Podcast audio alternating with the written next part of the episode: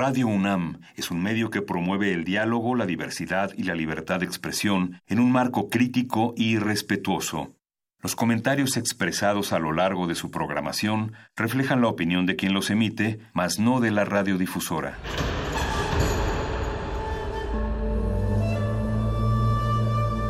Un templo para la apreciación del ser mediante el sonido. mediante el sonido. Para nosotros. El sol sale durante la noche. Nuestros gritos llevan la mesura del silencio. Y el descontento está lleno de baile y risas. A todo, incluso a nosotros, nos resistimos. La universidad Ustedes y nosotros somos la Resistencia modulada.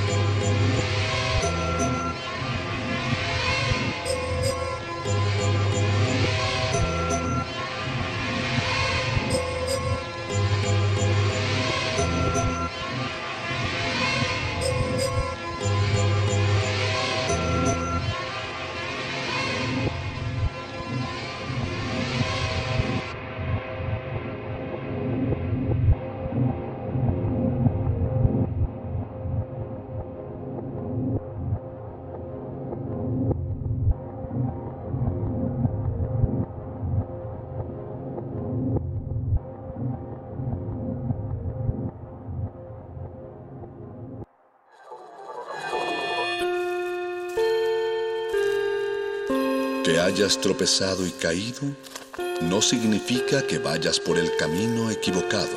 Becario Cinta Blanca.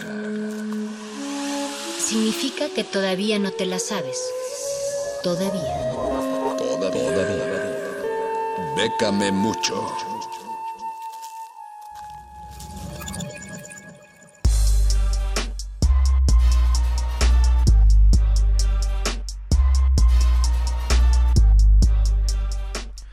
Buenas noches, Resistencia, que como cada semana nos sigue en esta su sección Chidey. Bécame mucho. Antes que nada, bienvenidos a una emisión nueva de Resistencia Modulada en este miércoles 4 de septiembre.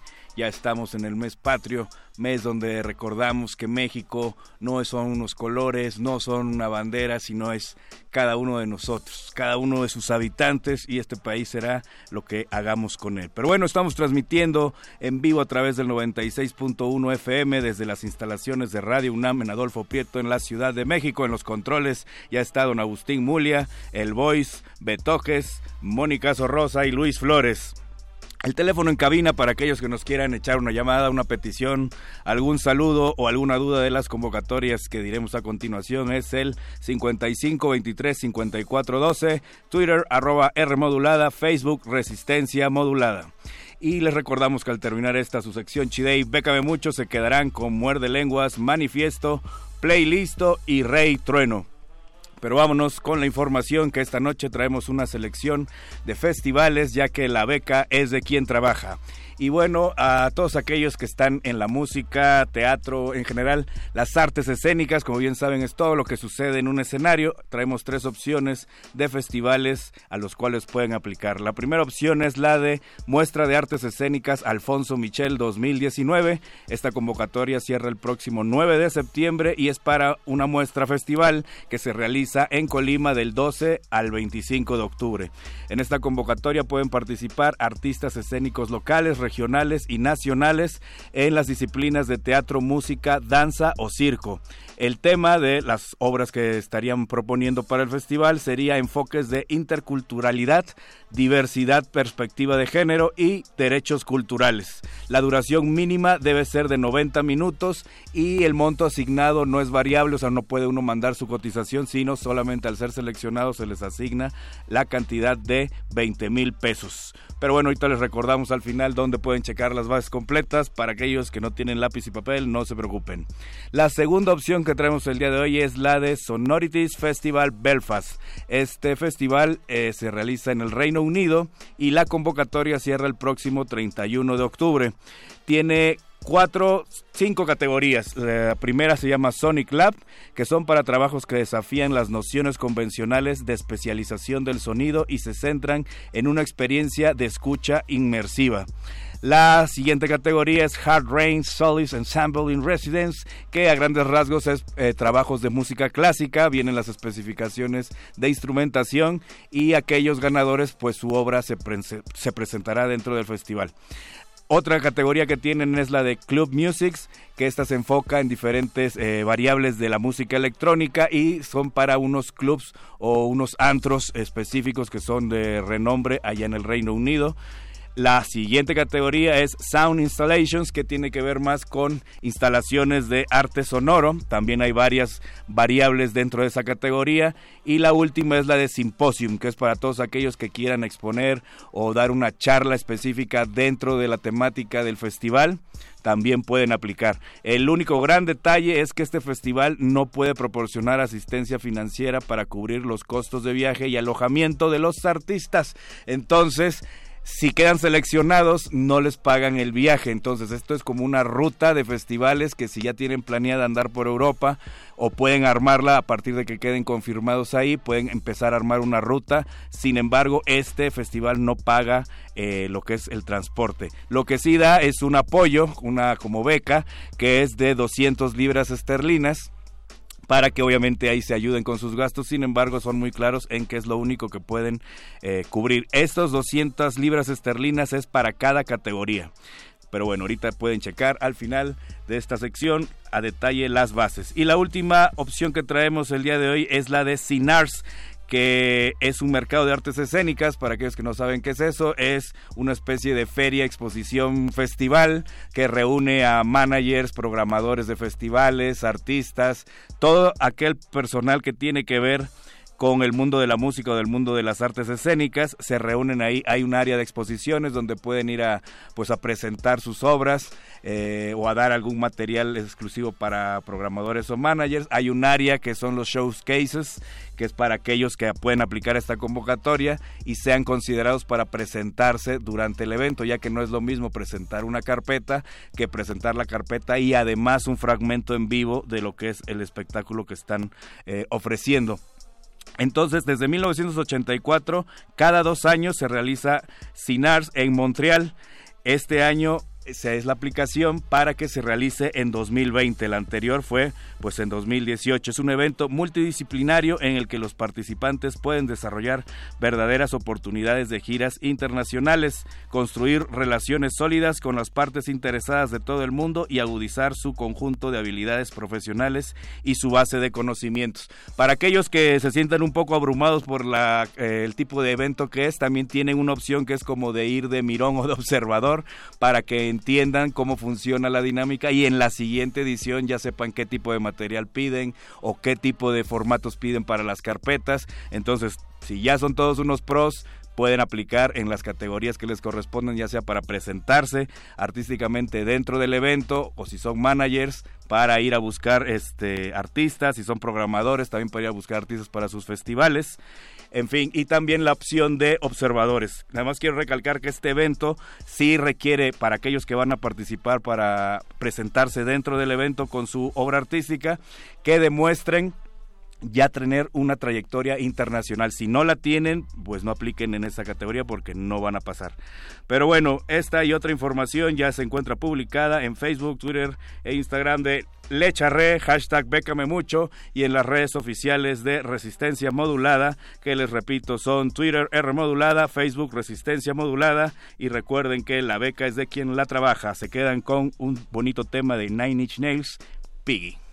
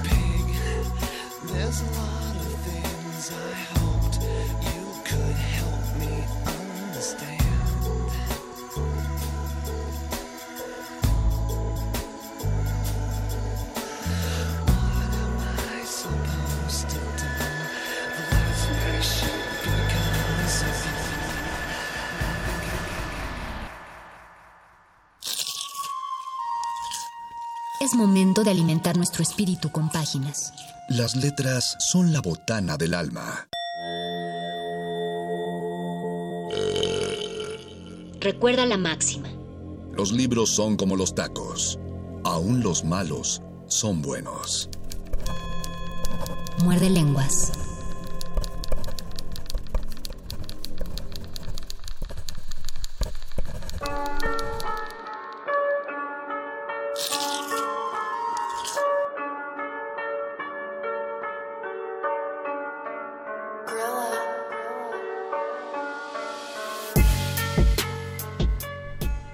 Fíjense que son es el 2019 en horas, son las 20:19. En este preciso segundo son 19 segundos del noveno mes. Lástima que es el día 4 de ese noveno mes, pero son demasiados nueves. Es momento de que pidan un deseo ya que empezó el muerde lenguas. Porque eso es lo que provoca tener TOC hacer todo en 19 y también porque de eso vamos a hablar, vamos a hablar de los números y vamos a hablar sobre todo del 9, como los 9 vagones del metro que cumple 50 años. ¿Sí tiene 9 vagones? No sé, es una leyenda urbana, ¿no? Pero yo no me yo no los, o sea, me he detenido a contarlos. A contarlos, sí, yo, yo no sé, toda la vida he viajado en metro y no sé cuántos vagones, pero ahorita lo vamos a resolver. Yo, o si no que varía. cuántos vagones, no, siempre debe tener nueve porque es lo que cabe en un andén del metro. Pero no has visto que hay estaciones que son mucho más largas. Pero solo, bueno, solo las la de San Antonio Abad. No, también las verde, las, verde, agua. Les, eh, quedan, les quedan chicos los. ahí eran nueve, nueve vagones, pero quitaron dos porque es una línea que casi no se usa. ¿Cuál? ¿La verde agua? La verde agua, la línea 4. Pues es que se usaría más si le cupiera más gente. No, no se pasara no, por no se usa porque la ruta es poco concurrida, o sea, no es tan concurrida como la rosa o la azul o la verde normal. Entonces por eso decidieron quitarle eh, quitarle dos vagoncitos, pero me parece que sí tiene tiene este nueve vagones. Ustedes díganos, por favor, porque ya inició nuestra transmisión en vivo. Desde el Facebook Live están escuchando el Muerde Lenguas en el 96.1 de FM o en www.radio.unam.mx. los está saludando la voz del Mago Conde y la voz de Luis Flores del Mal. Eh, ustedes coméntenos por ahí, queremos hacer un ya no ya no al estilo top, pero si solo tuviéramos que elegir nueve poemas, ustedes tienen que hacer una hagan de cuenta que vamos a hacer una antología de literatura universal que va, que va a reunir en un solo tomo todas las expresiones poéticas de muerde lenguas. No, no, no nueve poetas, nueve poemas. Nueve poemas. Nueve oh, poemas. O sea, de, esa, de esa antología solo podemos incluir nueve poemas. Y eh, es la antología muerde lenguas para explicar la historia de la poesía ¿Cuáles serían esos nueve poemas? ¿La historia de toda la poesía? La historia de toda la poesía. Híjole, podrías poner la Iliada, ¿no? Es un poema. La Iliada puede entrar. Poema épico. Pero la pondrías, o sea, tienes nueve, tienes nueve casillitas, Luis. Tienes nueve la Iliada es uno. La Iliada es uno. A fuerzas lo metes. Sí, Va. Tendría que meterlo. Usted, eh, díganos si respaldan la idea de Luis y si... Tendría que meter los tacos al pastor porque es un poema también eso. Eh, ellos solitos son... Todos los tacos son un poema en sí mismos. No es cierto, los de este... Ay... Bueno, ahí tendríamos que hacer un top de tacos, pero eso Los de chorizo solos no. No pondrías en un top 9 los tacos de chorizo. No, por ejemplo, no no gastaría una casilla. Yo tal vez sí, o los campechanos creo que tendría que ser una casilla. Pero ¿por qué? aquí hay que discutir. ¿Por qué la Iliada y no la Odisea? Mm, esa es buena pregunta. tal vez porque la segunda sería la Odisea, pero no lo sé. no, es que te vi muy convencido y dijiste la Iliada, creo que es cierto. Tal vez porque es el poema fundacional más que la Odisea es el poema fundacional, es el, es el primer poema de gesta, entonces es importante que se conserve así, además porque no se sabe si Homero existió, si Homero fue una escuela, si Homero fue nada más el portavoz de esos poemas, pero se piensa que Homero eh, escribió la Ilíada y la Odisea tal vez fueron los discípulos de Homero, tal vez por eso, pero la verdad eh, quizás sí se pondría en primer lugar la Iliada, en segundo la Odisea y me quedarían siete espacios y no sé con cuáles los llenaría. Ah, yo no, eh, como esta es una antología de los dos, yo no sé si, eh, si, haría que se quedaran los dos. Iba a decir, yo no sé si doy chance de que se queden los dos. Sí, yo también lo pensaría, porque mm. ¿dónde pondrías? Eh, faltaría los siglos de oro, faltaría algo del romanticismo alemán o Y, de hecho te iba, te iba a preguntar si ubicabas algún poema preclásico, o sea eh, de, alguna otra religión que de alguna manera... Ah, tal vez por un canto del Rig Veda, puede ser. ¿Alguno? O, ajá, algún canto. Es que sí, en Occidente, en Oriente también hay tradiciones poéticas muy importantes relacionadas con la religión. Y si te das cuenta, ni siquiera podemos poner uno por, por siglo, porque solo tenemos nueve. Tendríamos estamos hablando de 26, 28 siglos. Ajá, y uno por época, por dos o tres siglos, siglos, pero tendría que ser algo eh, bastante eh, general y tendríamos que escoger entre muchas eh, literaturas y muchas culturas. Elba Velázquez nos manda saludos. Saludos. Hola, Elba. Eh, Maru Talonia no se lo está tomando en serio porque dice que pondría un poema ñero barroco. Ah, muy bien. No, muy mal. Perfecto, tenemos tienes, tienes 10. y Rodolfo Salinas nos manda saludos muerdelenguosos. Tú tienes más comentarios, Luis. Eduardo Nájera nos dice, Oli. tiene una pregunta y una petición. Nueve poemas del siglo de oro que ellos consideran los mejores. Del siglo de oro es mucho más fácil, aunque también entraría en discusión. Tal vez incluso podría eh, eh, juntarlo o simplificarlo en el soneto. Pero- porque es más fácil pensar en nuevos sonetos del siglo de oro y ahí sí pondría uno de Quevedo, uno de Góngora. Pero, uno pero de ahí, el problema es que eh, sí me gusta más que sea más amplio de poema porque es que si no, no entra el divino Narciso. Ah, por, por, ejemplo. ejemplo, sí. Y, y las soledades cuenta como uno Ah, las solo. soledades. Las soledades podría contar como dos poemas. Ten- tendrían Sí. que haber sido cuatro soledades. Ese era el proyecto de Góngora. Las soledades es un poema largo o son dos poemas muy largos de Góngora y es el ejemplo eh, más claro del barroco o, o más es el, el gran ejemplo del barroco español. Eh, son poemas largos y son poemas de una temática sencilla pero con una construcción del lenguaje muy compleja que aunque no le entendamos una primera lectura nos va a fascinar porque nos hace pensar eso es el idioma español. Es extraño que con este idioma que lo utilizamos Ajá. todos los días se pueda construir algo tan extraño como las soledades. Entonces sí, y, y- definitivamente tendrían que entrar las soledades. y ahora que empiezo a, a- a desglosarle, el hecho de que nos, nos quedemos solo en soneto, igual no nos la pone más fácil, Luisito. Y Sí, porque puede ser más complicado. Tiene, tienes razón en decir, por ejemplo, dos de este, dos de este, dos de este. Pero eh, eso estamos pensándolo en los sonetos que se publicaron, entre comillas, o sea, que salieron como, como solitos. Pero todos los poetas que escribieron teatro, o sea, había... Tienen sonetos en sus... mu- muchas de las obras tienen sonetos. obras, Desde que. Lope en el arte nuevo de hacer comedias dijo que los monólogos chidos iban en soneto. Oh, Él mismo, eh, por ejemplo, el perro del hortelano tiene cinco sonetos. oh. En las Yo recuerdo la. Y dama y los boba cinco son tiene buenísimos. dos o tres sonetos. Ah, la dama, la dama, es cierto, es cierto, lo estoy confundiendo con la dama duende. Ah, sí. Sí, sí, la dama boba sí tiene sonetos, este... También eh, lo uno, recuerdo de Juan Ruiz de Alarcón. uno de Juan Ruiz de Alarcón, pero tiene, ¿cómo se le llama esa estrofa que se le añade al soneto? Estrambote. Un estrambo tiene, Ah. tiene un monólogo de, so- de soneto con estrambote. Con estrambote. En... eh, ay, un- uno, uno donde la, la, la, una, la reina es la que está mandando, pero se me acaba de ir el nombre. Ahorita lo... Y tam- también nos dice Eduardo Nájera que hagamos un programa sobre literatura barata. Más o menos de eso va a tratar el próximo programa, porque vamos a hablar de cosas fáciles y ahí entra la literatura barata. Ándale, ándale, bien aplicado. Así que muy atinado la Nájera. Nos dice María Salas, bueno, nos manda saluditos, Saludos, unos Salas. de saludos y dice saludos Mago y Luis. Díganos, por favor, cuántos vagones tiene el metro. Eh, Díganos cuántos vagones tiene el metro. Si están en el metro, cuéntenlos. Cuando pase el metro, digan uno, dos, tres, cuatro, creo que son nueve. Vamos a intentar hacer eh, primero el de Siglo de Oro y dijimos que uno de ellos son las soledades. Uno dijiste. de ellos son las soledades, definitivamente. El Divino Narciso debe ser otro de Sor Juana. El o divi- o el primero sueño, tal vez, que es más importante. Primero sueño. La gran pregunta es, ahora que Sor Juana va a pasar a los, A a los los, de 100. billetes de 100, ¿conservará el primero sueño? Porque si ustedes revisan con cuidado Ujú. eh, su billete de 200, aparece muy chiquito una, una fracción del primero sueño. ¿Quién Pero- sabe cómo sea el diseño? Sí se, sí se va a conservar, pero en edición por rúa. Ajá. O en edición por va a va, estar en el billete. Entonces va a aparecer medio mal va- impreso. va a aparecer a doble columna. Eh, nos quedan nos quedan Nos siete quedan espacios siete para espacios poemas. para del siglo de oro. Bueno, eh, yo, me, ajá. yo me voy por el son- un soneto te man- me manda a ser violante, que es Ah, la, ¿sí? descri- la descripción del Tal vez soneto. sí. No sé, tú dime, ¿sí entraría? Yo, Pues es yo creo Lope, que escuché. Lope de Vega tiene mejores sonetos. Entonces su defini su El de la su definición, de definición del del amor. No, no, no. me- Hay uno muy bueno que dice...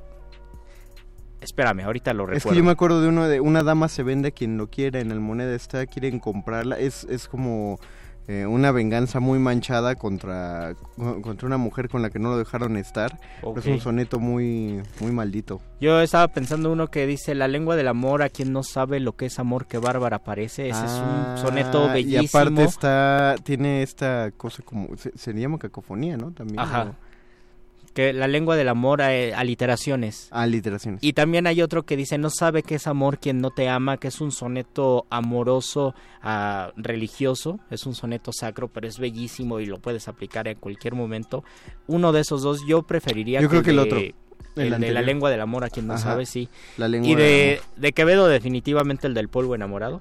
Ah, que es- claro que que además de ser un soneto, es el soneto más celebrado de Francisco de Quevedo, también es el soneto eh, donde podemos aprender a escribir sonetos, o es el soneto que atiende más a la perfección, no sé cómo decirlo, es el soneto eh, donde uno piensa que sí, se- que sí es posible la perfección al escribir un soneto, está perfectamente bien escrito, no tiene ningún error, casi todos los sonetos, porque es una fabricación, y eso, y eso lo digo como creador de sonetos, eh, siempre va a tener un errorcillo en cualquier soneto y en cualquier escritor, así sea Garcilaso o Góngora, va a tener un pequeño error que son licencias poéticas. Y me parece que lo importante al momento de escribir un, un poema así tan bien estructurado consiste en disfrazar esos errores, en cuidar que no sean tan evidentes. Alguien, alguien alguna vez me dijo que realmente, o sea, sonetos había escritos cientos, miles de ellos, pero que bien escritos así perfectamente sin esas... eh, sin, sin esa rebabita que de, de soneto que solía tener debió haber 11 o 12. Sí, son, son muy pocos. Y, y a pesar de eso hay grandes sonetos que pueden tener cierta rebabita y pueden ser buenos. Pero, y eso en general, además de los sonetos, un escritor, yo creo que no sé cómo sea un novelista o cómo sea un cuentista, pero los poetas casi siempre hacen ejercicios de escritura. Y de esos 20 ejercicios o 200 o 2000 ejercicios que realizan, a lo mejor los publican, quién sabe, pero dos o tres son los verdaderos poemas, los demás son muchísima paja y a veces es imposible eh, como escritor saber cuál es la paja poética y cuál es... eh, cuál es el verdadero poema. Entonces se publica muchísimo. Y eso lo decía un escritor mexicano, Hugo Gutiérrez Vega, que murió hace unos cuatro años. Él decía que todos los escritos que él había hecho, todos los poemas que él había escrito, eh, seguramente dos o tres valían la pena y lo demás no, pero de eso el tiempo se iba a encargar de seleccionar el verdadero poema que valía la pena y los demás pues se iban a perder. Estoy buscando uno de Juan Ruiz de Alarcón que dice tántalo entre el mal. eh, Ah, yo iba a poner uno tántalo de tántalo. entre el manjar y la bebida. eh, El pero de, quién era? la, la idea de Tántalo es, eh, creo que aparece en las metamorfosis. hay- que decirle ajá, cuál, es, la que su- decirlo cuál es porque- el suplicio de Ajá, tántalo. porque yo quería comentar un Está poema de, de Góngora. Tántalo es una persona que está al borde del agua, bueno, está sumergido en el agua, pero el agua le llega al cuello o al pecho. Ajá. Entonces tiene mucha sed y el agua está muy cerca. Además, tiene mucha hambre siempre y está debajo de un manzano. Entonces, cada vez que Tántalo, su suplicio es cada vez que quiere beber agua, el agua del arroyo donde se encuentra se baja y no puede beberla. Y cada vez que quiere alcanzar una manzana, el manzano se aleja y no permite que agarre una manzana. Está, está bien padre y está bien cruel Es porque, triste, o sea, ajá. no es, no es solamente el hecho de matar, bueno, matar a un inmortal, Ajá. a alguien de sed y de hambre, es el hecho de dejárselo ahí enfrente. Ajá, y, todo es el símbolo de la tentación, es como cuando dice, se dice coloquialmente, nada más el boiler calienta si no te metes a bañar. Sí, es de- sentirse tentado dioses- por algo o por alguien, los dioses estar a río. punto de lograr algo y en ese a punto pues sí, dice mi mamá que siempre no y pues ya ni modo, ya no, no, lo no, lograste. pero es que para allá, no, pero que siempre sí, pero ¿cuál es el otro soneto de...? Entonces, eh, yo pondría un soneto de Góngora que habla sobre que aconseja a los nuevos amantes de no enamorarse porque en, ese tiempo se pensaba que el amor era una enfermedad. Entonces él decía, así como entre un labio y otro que te invita a, besarlo está, está la lengua, así entre una flor y otra flor hay una serpiente, hay una sierpe y es venenosa. Entonces cada vez que tú besas a alguien, lo que estás haciendo es envenenarte y es... eh, es morir porque después esos labios se van a ir y te vas a quedar como tántalo y las manzanas. En realidad los labios de o la boca de alguien son manzanas. La- los labios que son rosas no son rosas ni labios, son manzanas de tántalo. Y el soneto dice así: La dulce boca que gustar convida, un humor entre perlas distilado, las perlas son los dientes, y a no envidiar aquel licor sagrado que a Júpiter ministra el garzondida, ni siquiera los, el mismo licor de los dioses es tan perfecto como el aliento y como la saliva de la amada y del amado. Amantes, no toquéis si queréis vida, porque entre un labio y otro colorado, amor está de su veneno armado, cual entre flor y flor sierpe escondida. No os engañen las rosas que a la aurora diréis que alfojaradas, aljofaradas y olorosas se le cayeron del purpúreo seno. No se engañen con el dulce olor de las rosas y en ese tiempo se pensaba que eh, las rosas eran más frescas al amanecer porque estaban más olorosas y porque tenían rocío.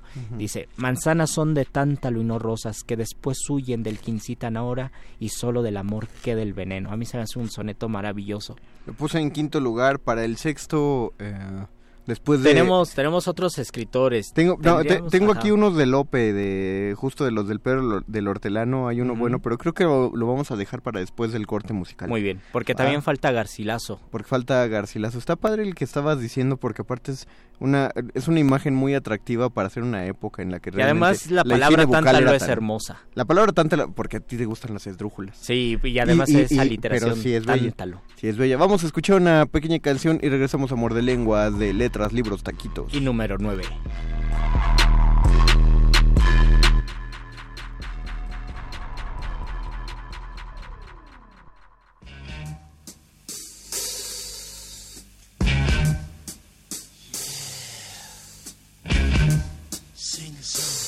If the sun refuses to shine,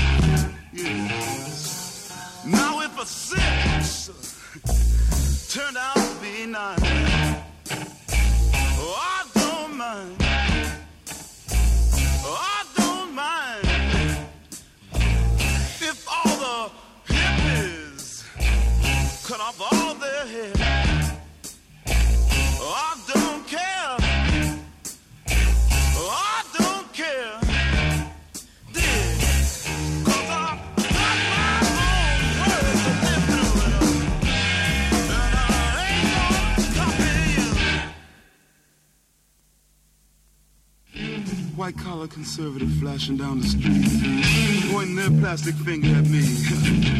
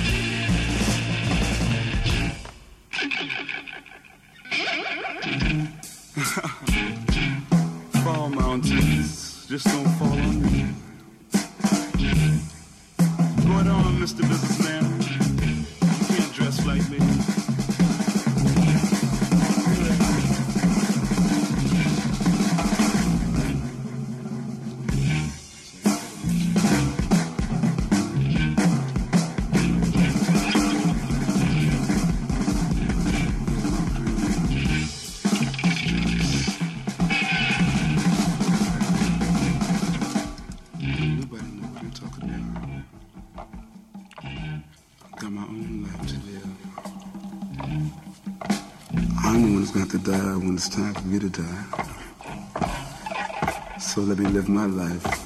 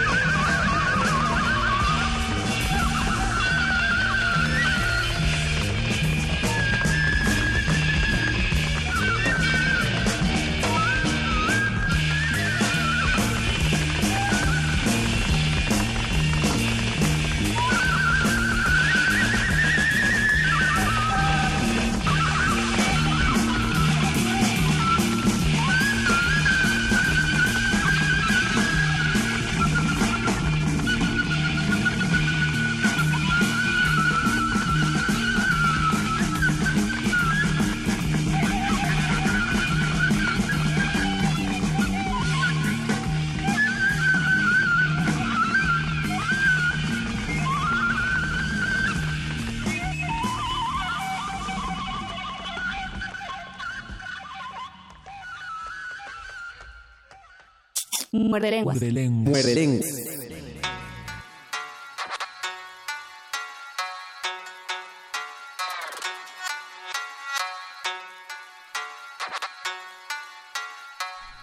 Acabamos de escuchar a Jimi Hendrix con Six Was Nine, una elección musical de nuestro querido productor Que murió a los que es- 27, 7 más 2, 9. Es uno de los del club del 27 de, de los Ah, sí es cierto. Mm.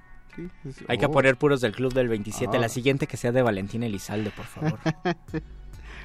Nuestro gallo. Ma- Mario Espejel Trejo dice, uy, está difícil el muerde lenguas en Radio UNAM y los y los contertulios en Radio Educación. ¿Quién son los contertulios? No, perdón que no los conozca, pero es que ah, si están a esta hora, pues yo estoy en un No los programa. conocen y ni los Ni conocemos. los conocemos porque pues estamos al mismo tiempo al aire. Hey, Fab Llamas, dice este. Y nos manda el, el poema, dice. Bajo una pequeña estrella, que me disculpe la coincidencia por llamar la necesidad, que me disculpe la necesidad si a pesar de ello me equivoco, que no se enoje la felicidad por considerar la mía, que me olviden los muertos que apenas si brillan en la memoria, que me disculpe el tiempo por el mucho mundo, pasado por alto a cada segundo, que me disculpe mi viejo amor por considerar al nuevo primero, Perdóname guerras lejanas por traer flores a casa. Perdonadme heridas abiertas por pincharme en el dedo. Que me disculpen los que claman desde el abismo el disco de un minué. Que me disculpe la gente en las estaciones por el sueño a las cinco de la mañana. Perdóname esperanza acosada por reírme a veces. Perdonadme desiertos por no correr con una cuchara de agua.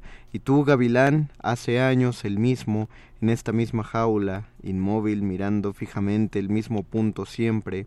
Absuélveme, aunque fueras un ave disecada, que me disculpe el árbol talado por las cuatro patas de la mesa, que me disculpen las grandes preguntas por las pequeñas respuestas. ¿Verdad? No me prestes demasiada atención, solemnidad, sé magnánima conmigo, soporta el misterio de la existencia, que aunque arranque hilos de tu cola no me acuses, alma, de poseerte pocas veces. Que me perdone todo por no poder estar en todas partes, que me perdonen todos por no saber ser cada uno de ellos, cada uno de ellas. Sé que mientras viva nada me justifica porque yo misma me lo impido. Habla, no me tomes a mal, que tome prestadas palabras patéticas y que me esfuerce después para que parezcan ligeras. ¿Simborska? Vislava Simborska. Ah, sí. Ah, muy bien. Lo que es Lo, qué lo- lo había, leído lo había tan- leído. eh, recuerdo ese ve- algún verso. Dije, ah, es el de Simborska. El de que me disculpe el, el anterior amor por considerar el nuevo el primer amor. Eh, Sí, recordaba, pero ese no es de los siglos de oro. No, no, no, pero Es- acuérdate que primero habíamos Ah, dicho muy un poema que Sí, tendría que en- estar Wisława Szymborska, Ya que es una gran poeta. Pues pongamos y este. yo la recomiendo mucho porque porque cada cada poema tiene un tratamiento diferente, tiene una manera de abordarlo. No hay no hay un poema de Szymborska que se parezca a otro y sin embargo es Szymborska en todos los poemas. Es muy recomendable. Eh, su libro lo publica, bueno, un, un libro lo publica el Fondo de Cultura que se llama Antología no completa o Poesía no completa y yo me imagino que sí está porque de repente se ha agotado ese libro. Vamos, eh, Pero regresemos a los siglos de oro. agradecemos a Fabs Llamas por Gracias, proponernos Fabs. uno de los de, de los poemas que tienen que estar en la antología de literatura universal. Nueve poemas, dice Martelena, me fascinó este poema. Fax Llamas dice, uy. ¿Y cómo se llama? Se llama Bajo una pequeña estrella, según nos De lo pone. Llamas. De Wisława Szymborska. Eh, teníamos nosotros... Tenemos de los eh, del un siglo de listado oro. del siglo de oro. Hay uno que definitivamente debe estar y me parece que es de los poemas más importantes, que es el Cántico Espiritual. Para mí, de hecho, de, para mí estaría en la lista de los nueve mejores poemas escritos en, en todo el mundo, en todos los tiempos, el Cántico Espiritual de San Juan de la Cruz. Ese es uno. Pues vamos a Cántico Espiritual. Y otro, tal vez sería importante, pero ese ya entraría a discusión, es un poema que reproduce el tópico, un tema que se llama Beatus Sile, que es bendito aquel, que habla sobre que las personas más afortunadas son las que dejan el su vida ruidosa, su vida en las grandes ciudades, su vida apresurada y se retiran a hacer una vida campestre y disfrutan de la vida en el campo. Es, es, un, es un tema que se ha escrito muchísimas veces, lo escribió Garcilaso, lo escribió Góngora y uno de los mejores eh, poetas que, más bien de las mejores reproducciones o versiones de ese, de ese tema es el poema de Fray Luis de León que se le conoce a dicho poema como Oda a la vida retirada y el principio Oda dice A la vida retirada. Se me, se me fue el principio mal- mal- maldita vejez Perdón. Ah, ¿yo, yo te lo hice olvidar o...? eh, no de repente se me fue Ah, ok. pero ahorita lo recuerdo Creí que cuando yo había repetido el título, eh, te lo había... Bueno, yo de, de López cogería, eh, les decía, uno de- del perro del hortelano, que habla en algún momento de la obra eh, de este amor imposible que tienen los personajes de Teodoro y Diana. Diana es una condesa, la condesa de Belflor. Teodoro es su secretario, entonces están enamorados, pero al ser tan dispares en clases sociales, eh, pues no se puede corresponder el amor. Diana está muy casada con su honor, eh, pero están muy, muy, muy enamorados y el hecho, por eso se llama el perro del hortelano, ¿no? ni, ni come la fruta ni deja comerla. Eh, entonces no, pues no pueden hacer nada a propuesto de ello y entonces Teodoro da la solución, la solución más eficaz para un amor que tiene que acabarse. Y, y es un poema bellísimo porque justamente eh, lo dice, ¿no? Cuando vemos una persona que acaba de tronar con alguien, está muy mal, lo extraña mucho, eh, no importa todo lo que le digan, no importa todo la, serie de tips que se le den a las personas, ninguno va a funcionar tanto como el que eh, aplica Lope de Vega y A a, ver. ver. y a ver si en- se enteran cuál es. Dice, bien al contrario, pienso yo dar medio a tanto mal, pues el amor bien sabe que no tiene enemigo que le acabe con más facilidad que tierra en medio. Tierra quiero poner, pues qué remedio, con ausentarme amor rigor tan grave, pues no hay rayo tan fuerte que se alabe que entró en la tierra de tu ardor remedio. Todos los que llegaron a este punto, poniendo tierra en medio, te olvidaron, que en tierra al fin le resolvieron junto, y la razón que de olvidar hallaron es que amor se confiesa por difunto, pues que con tierra en medio le enterraron. Ay, ¿habla de la muerte o habla de viajar? Habla de viajar, habla Ah, de la menos mal. distancia. No, habla- eh, es que es que es una, una cosa muy bella, es poner tierra en medio, o sea, eh, marcar una distancia. Yo me voy, yo me tengo que alejar. Consultas en Google ¿dónde- cuál es la distancia mayor que puedo estar de esa persona. De- de- sí. Ya te dice la India. ah, pues Fulanita vamos vive de acá. Sí, exactamente, Sí. tal cual, tal cual así lo aplica, pero es muy bello que usa justamente esa al, al momento de hablar de tierra es Ajá. una metáfora, tanto para hablar de la distancia como lo aplica con- para un sepulcro, por eso dice que eh, poniendo tierra en medio, es decir, estoy en España, me voy a ir a, a Portugal, a- O me voy a ir a México. la India, o a, o a se- las ajá, Indias, sí. Este e- eso es poner tierra en medio pero aparte esa tierra que estoy poniendo en medio es la tierra con la que vamos a, en- a enterrar el amor que ya dimos por Ah, difunto claro, porque claro. esa es la razón por la que no estamos juntos el amor Ajá. se murió entonces lo enterramos y tú de aquel lado del túmulo y yo de este lado y así no nos juntamos y no Y lloramos además recuerden que es un poema del siglo XVII, entonces no existía el Twitter, el Face, el Instagram y si, si te ibas al otro lado del mundo no ibas a tener noticias eh, porque ni siquiera se podía y si Sí. querías tener noticias de alguien tenía que pasar ocho o nueve meses para que llegaran esas noticias y, para que te encontraran. Exacto, pensando que supieran a dónde escribirte. Ahora, noticias. Nos queda solo un lugar en nuestra antología de nueve poemas del siglo de Yo oro. tengo que decirles la primera lira del poema de Fray Luis de León dice Qué descansada vida de la que huye el mundanal ruido y sigue la escondida senda por donde han ido los pocos sabios que en el mundo han sido. Y es un poema, es un poema bellísimo porque se pronuncia en contra de los que se van justamente a las Indias a buscar oro, a enriquecerse por codicia, por querer tener dinero, por querer tener lujos y de repente pues a la naturaleza no le importa y puede hundir los barcos o puede perder la fortuna. Entonces él dice yo soy más feliz con una vida modesta y eh, agarrando los frutos de los árboles y tomando el agua del río y no tener que acumular riquezas. Es una gran enseñanza para cualquier momento. Esa es la oda a la vida retirada. Es la oda a la vida retirada. Yo creo que falta uno de Garcilaso, que Yo es creo el que padre de la literatura española, pero no sé. ¿De Garcilaso ya eh, se había puesto algo? No, no se ha puesto. No se ha puesto nada. Pues sí, escógelo. Sí, de Garcilaso, Sí, ¿o a quién sí. pondrías? No, no, no, Garcilaso. Es que, es que yo es que quería es el repetir. monólogo de Segismundo también. Ah, no hay nada de no hay nada de Calderón de la Barca. A ver, Ajá. vamos a repasar. Están las soledades, está Las el primero soledades. sueño, Muy bien. está la lengua del amor, Muy bien, está el polvo enamorado, muy bien. eh, la dulce boca, Muy el bien. cántico espiritual, la oda a la vida retirada, este soneto de bien al contrario Ah, ya sé. El soneto de Bien al contrario es de quién? de Lope. Ah, ¿por qué no? Hay dos de Lope. ¿Por qué entonces no quitamos el de uno- bien al contrario? O ¿Lo el de la quitamos? lengua del amor. No, no, ese me gusta. Quitemos el de bien al contrario y que entre Y que quede el, eh, el monólogo de el Sigismundo. monólogo, el, el de Sueña el rey que es rey o el Sueña el primero? rey que es rey. Eh, El primero, ¿cómo, cómo empieza? Yo ay, mísero de mí, ay, mísero de mí, ay, infelice, apurar si los pretendo, ya que me tratáis así, ¿qué delito cometí contra vosotros naciendo? Híjole, es muy fuerte. Aunque si nací ya entiendo qué delito he cometido, bastante causa ha tenido vuestra justicia y rigor, pues el delito mayor del hombre es haber Haber nacido. nacido. Eso es muy fuerte. Sí, Eh, me gusta mucho más, o sea, el otro es más icono, es más icónico, que es la vida un frenesí, que es la vida una ilusión, una sombra, una ficción y el mayor bien es pequeño, que toda la vida es sueño, y los sueños, sueños, son. Es ese es más bello, más reflexivo, pero el de mi, hay mísero de mí, hay infelice es mucho más fuerte. y es más profundo, yo Es creo. más profundo, entonces yo me iría por el Sí. monólogo primero de Segismundo, su primera aparición, eh, que es, según yo, la escena segunda de la jornada primera de La vida es sueño, de Calderón de la Barca. Y yo pondría de Garcilaso de la Vega eh, tal vez un soneto y pondría el de escrito está en mi alma vuestro gesto que cuando escribir Ah. yo de vos deseo vos sola lo escribiste yo lo leo tan solo que aún de vos me guardo en esto.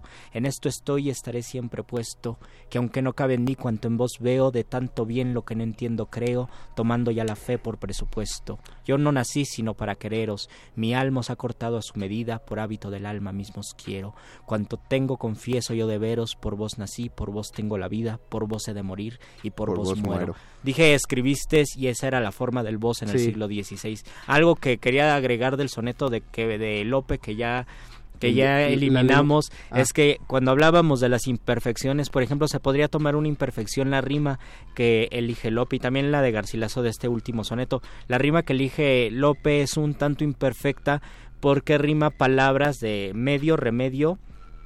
Bueno, ocupa, utiliza la rima edio, que termina en Ah, edio. pero y de hecho Y lo todos- bien, porque de hecho medio lo usa dos, dos veces, en la distinto palabra. sentido, pero estrictamente o una recomendación métrica es no utilizar la misma palabra. La misma palabra no puede rimar con la misma, aun cuando sean homónimas u homófonas. Ajá, Es más decir, bien hom- homófonas, o sea que suenen igual, pero no significan lo mismo. Ajá, el, el banco para sentarse y el banco para ir a Sí, es- a sacar dinero no puede, ser- rimar. Puede salir, o sea, lo usaban mucho en el teatro porque es se vuelve casi un juego de palabras. Sí. Se vuelve muy simpático, pero poéticamente es imperfecto. Sí, es una, impreciso. es una recomendación, pero como dijimos, puede ser una licencia poética. Además, las palabras, se recomienda también no utilizar palabras que la rima sea derivada de la misma palabra. Por ejemplo, no puedes poner eh, brazo y abrazo, eh, aunque hay muchos poemas que utilizan esa rima, Ajá. porque abrazo viene de brazo. O calcar y recalcar, por ejemplo, que es el mismo verbo, no lo puedes hacer. Y Lope de Vega escribe un gran soneto y utiliza ese, esas prohibiciones, digamos. Y eso significa que hay grandes escritos, grandes poemas que tienen imperfectos y no por eso no dejan de ser grandes poemas. Pero desde ese punto de vista sí está mejor que se quedara el de la lengua Sí. del amor. Eso sí. Eh, nos dice Israel Cervantes a propósito del poema de Bajo una pequeña estrella de Simborska. Reco- eh, dice, reconoce el presente sin olvidar el pasado. Me hizo revivir el hoy que fue ayer. Víctor Conde manda saludos. Saludos.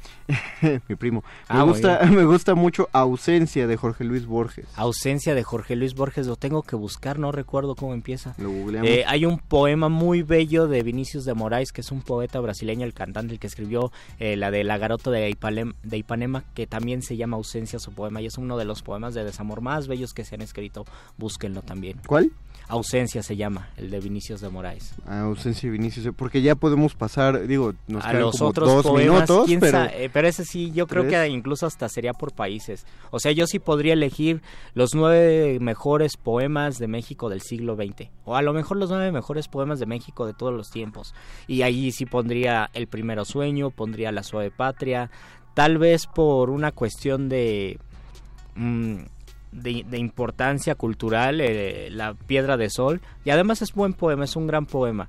Eh, y eso lo digo porque personalmente a mí no me emociona la poesía de Octavio Paz, pero Piedra A de nadie. Sol a nadie le emociona. A nadie. Discúlpanos, Octavio Paz. Pero, que es- es pero sí es- me emocionaría no, es tener es- un billete de dos mil pesos donde aparece la, el rostro de Octavio Paz. Pero Piedra de Sol es un gran poema y es un poema verdaderamente conmovedor. Quiero, quiero, quiero aclarar la- lo, lo que dije de Paz. O sea, es que no, no es que sea mala su poesía, es que está más aquí, o sea, más en la es cabeza. más mental. Es muy, muy de reflexión. Sí hay unos que son eh, conmovedores, pero conmovedores de la idea. O sea, tienes que entender la idea para decir, ah, no manches, qué chido es. No, no, no como todos los demás que sí te pegan por la Sí. entraña, ¿no? De- Sí, creo que por ejemplo, los nueve Los que- Amorosos de, de Sabines porque es un poema que conmueve, conmueve a mucha persona. Conmue- muchas conmueve a personas. muchas personas y, y, y es- eh, por eso uno le perdona lo que para muchos eh, sería un defecto, que es esta repetición. Es Ujú. ma- que no es tanto un defecto porque también es una figura poética finalmente, eh, pero uno, uno la, la, la niega en el momento que está escuchando Y además de es un poema de la juventud de Jaime Ajá. Sabines, es un poema que lo escribió a los 22, 23 años. Y, y de hecho, pues es lo que tienen los poemas de Sabines, ¿no? No te pegan acá arriba. Y, a- O sea, y lo además, y además es un poema curioso porque uno piensa que los amorosos son los enamorados, las personas que pues andan y sufren porque es un amor romántico de sufrimiento y amor. Y en realidad parece que está hablando de lo contrario, de los desenamorados, las personas que están amando aun cuando no están cerca Ajá, amado. yo- yo- Estar yo- describiendo un amor tormentoso porque no estás con la persona amada. Yo siempre creí que hablaba más bien de las personas buenas. O sea, las personas que son capaces de dar amor. eh, hay, Ah, hay una ya. parte que yo, yo siento que lo dice así, son capaces de dar amor aunque no lo reciben de regreso. Ah, muy bien. O sea, se me hace Sí. como de, de la gente buena, pues. La gente, la gente buena. Yo pienso en la, la gente que sufre, pero también obviamente pondría los amorosos. Pues la gente buena sufre. Y pondría otro gran poema, pondría a José Gorostiza, Muerte sin fin. Ah, muerte sin fin. Sí. Que acostúmbrense, busquen, búsquenlo sabe. en voz viva de la UNAM, grabó Muerte sin fin en la voz del poeta. Es, es una voz chillante, rasposa, como de abuelo regañón, pero después de escucharlo tres o cuatro veces les va a gustar. Es de como, verdad cuan- les va a gustar. es como cuando oyes a Neruda. La Ajá, primera la vez que oyes a Neruda te cansa, ríes. Sí. Te ri- primero te ríes, luego te cansa y luego ya te acostumbras muchísimo. O la primera vez que escuchas también a Juan Rulfo, que tenía también una manera eh, particular de arrastrar las palabras, pero ese arrastrar las palabras era el, era el sentido de su, de su, de su idea literaria de las O- personas que están caminando en sus cuentos. O la primera vez que escuchan el muerde lenguas y se cansan de las voces. Que dicen, ¿qué, qué voz tan más nasal? ¿Qué voz tan más nasal? Y se sean, eh, pero ya. Ay, pero ya con esto terminamos. Eh, nada más pregunta Martelena, queridos muerdelenguas, ¿me pueden sacar de una duda cómo se debe decir Amazonía o Amazonia? Amazonia, ¿no? Híjole, esa duda te la debo para el otro lunes. Dice Bere que las dos son correctas. Las Ah, dos son y- correctas. y me Ah, yo- voy yo confío en me voy- Bere. exacto, me voy más a lo Yo que sé dice que en portugués sí es Amazonia, pero luego hay palabras que cambian en español, como en portugués es policía y en español es policía. Entonces Hazle- no sé si, a- si sea así. Hazle caso a la señora Berenjena Martelena, dice, dice que las dos son válidas. Y a propósito de ella, pues te- tenemos que ceder la cabina porque ya viene manifiesta, pero antes de ello la nota nuestra. Gracias, don Agustín Muli en la operación técnica. Muchas gracias, Betoques, en por la producción. Gracias, Alba Martínez en la continuidad. Gracias, Oscar, el Voice, por la producción también. Los dejamos con Perro Muchacho en la nota nuestra y luego manifiesta. Se despiden de los Los micrófonos. Flores del Mal. Y el Mago Conde.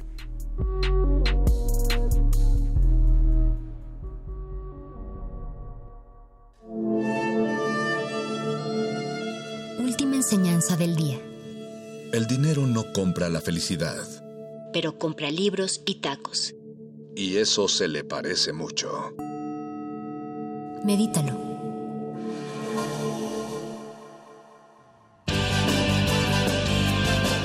Interrumpimos lo que sea que esté escuchando para darle nuestro supuesto corte informativo. La nota nostra. No lo dijimos primero, pero lo decimos mejor.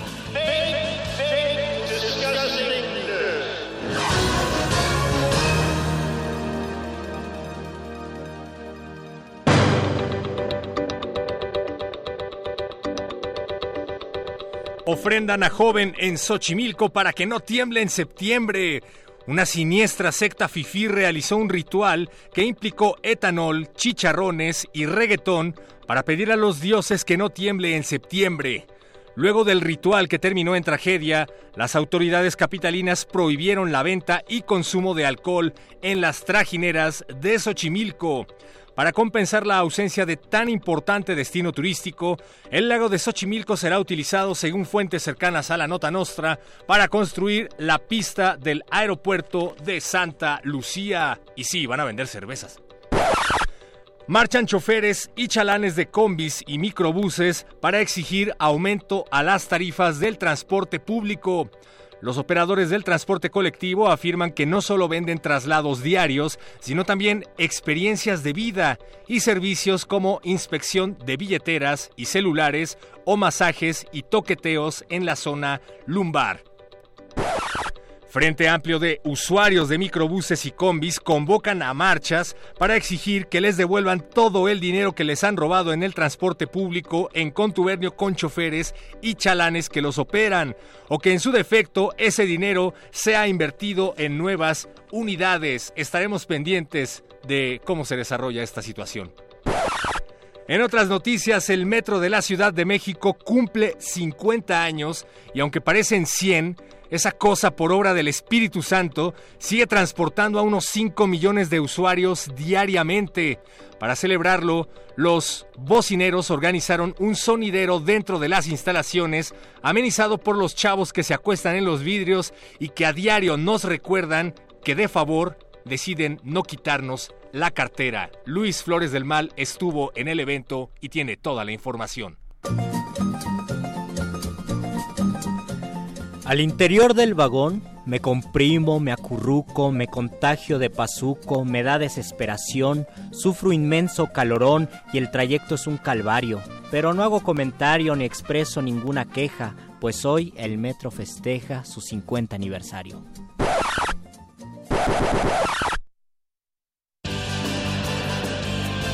Estas fueron las noticias del día. Si no lo escuchó aquí, entonces fue en otra estación. ¡Maldito aparato! ¡Sé más gracioso!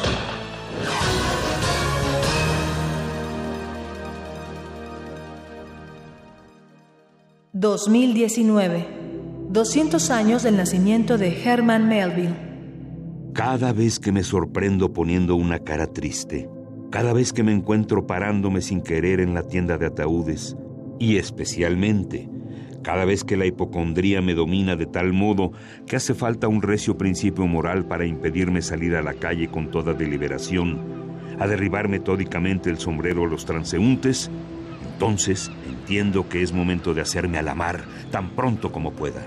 Aunque no lo sepan, casi todos los hombres, en una u otra ocasión, abrigan sentimientos muy parecidos a los míos respecto al océano.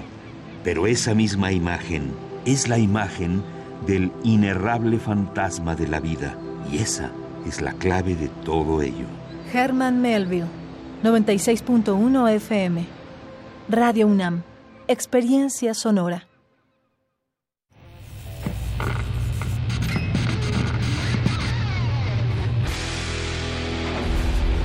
¿Recuerdas esta música?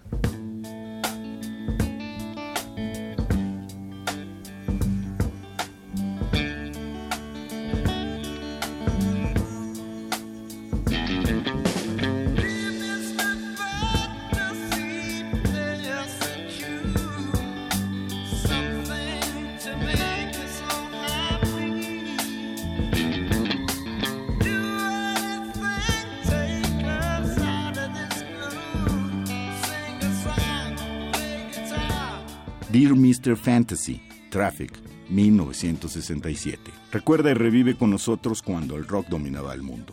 Todos los viernes a las 18.45 horas por esta frecuencia, 96.1 de FM. Radio UNAM, Experiencia Sonora. Habla el presidente de México. Doy gracias al pueblo de México por haber decidido por un cambio verdadero, pero también por estarme acompañando en la transformación pacífica del país, que significa separar al poder económico del poder político y que el gobierno represente a todos, atienda a todos, respete a todos y se le dé preferencia a la gente humilde. Por el bien de todos, primero los pobres. Los compromisos se cumplen. Primer informe, Gobierno de México. Una expresión artística inventada para darle voz a los menos escuchados siempre encontrará gente a quien representar. En el marco del Día Internacional de la Mujer Indígena, la UNAM te invita a disfrutar del Festival de Hip Hop en Lenguas Indígenas, DJ Mente Negra, El Mágico, Sahash, Janeidi Molina, Mije Represent, María Reina, conducido por Vania Nuche. Jueves 5 de septiembre, a partir de las 13.30 horas, en las islas de Ciudad Universitaria. Entrada libre. Hablemos fuerte y hablemos claro, y nadie nos podrá ignorar. Radio UNAM, Experiencia Sonora. Un individuo puede resistir casi tanto como un colectivo, pero el colectivo no resiste sin los individuos. Manifiesto.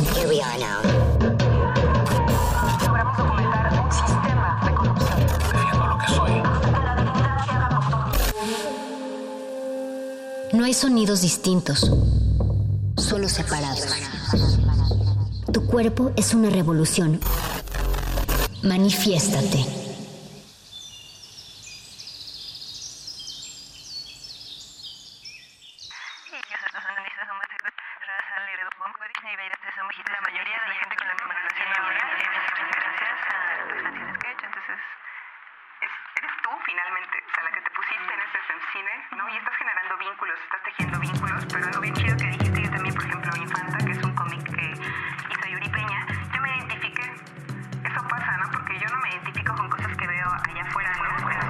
Editado durante los últimos días de 1977, casi un año después de Spinal Scratch, ORG2 no era ni siquiera un disco, sino más bien un volumen de collages, de collages hechos por Lindsay y John Savage.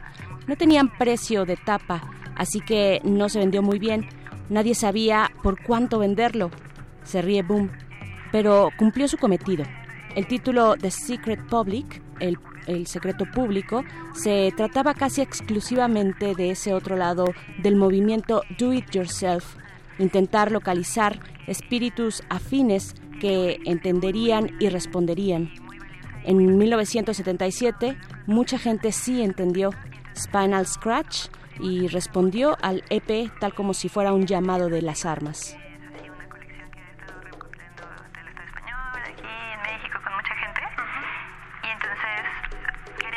Defensores fervientes del amateurismo, los miembros de Swell Map creían que las bandas se arruinaban cuando pasaban a depender de tocar en vivo y editar discos para ganarse la vida. El espíritu do it yourself dejó de ser aquella liberada declaración de que cualquiera puede hacerlo para convertirse en un mandato restrictivo a sonar como cualquiera puede hacerlo.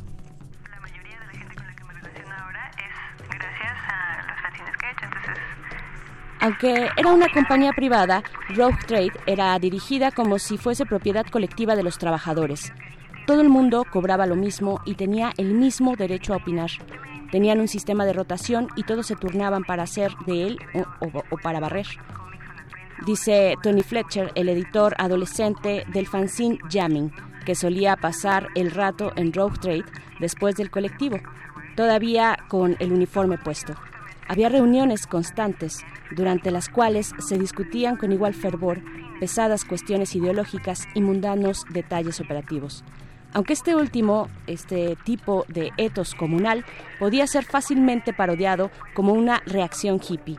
Travis subraya que, pese a que la gente tiene esta mirada antiizquierdista de las cooperativas y las ve como algo desorganizado, como un montón de gente sentada haciendo nada y charlando todo el día, Rogue Trade no era así, en lo más mínimo.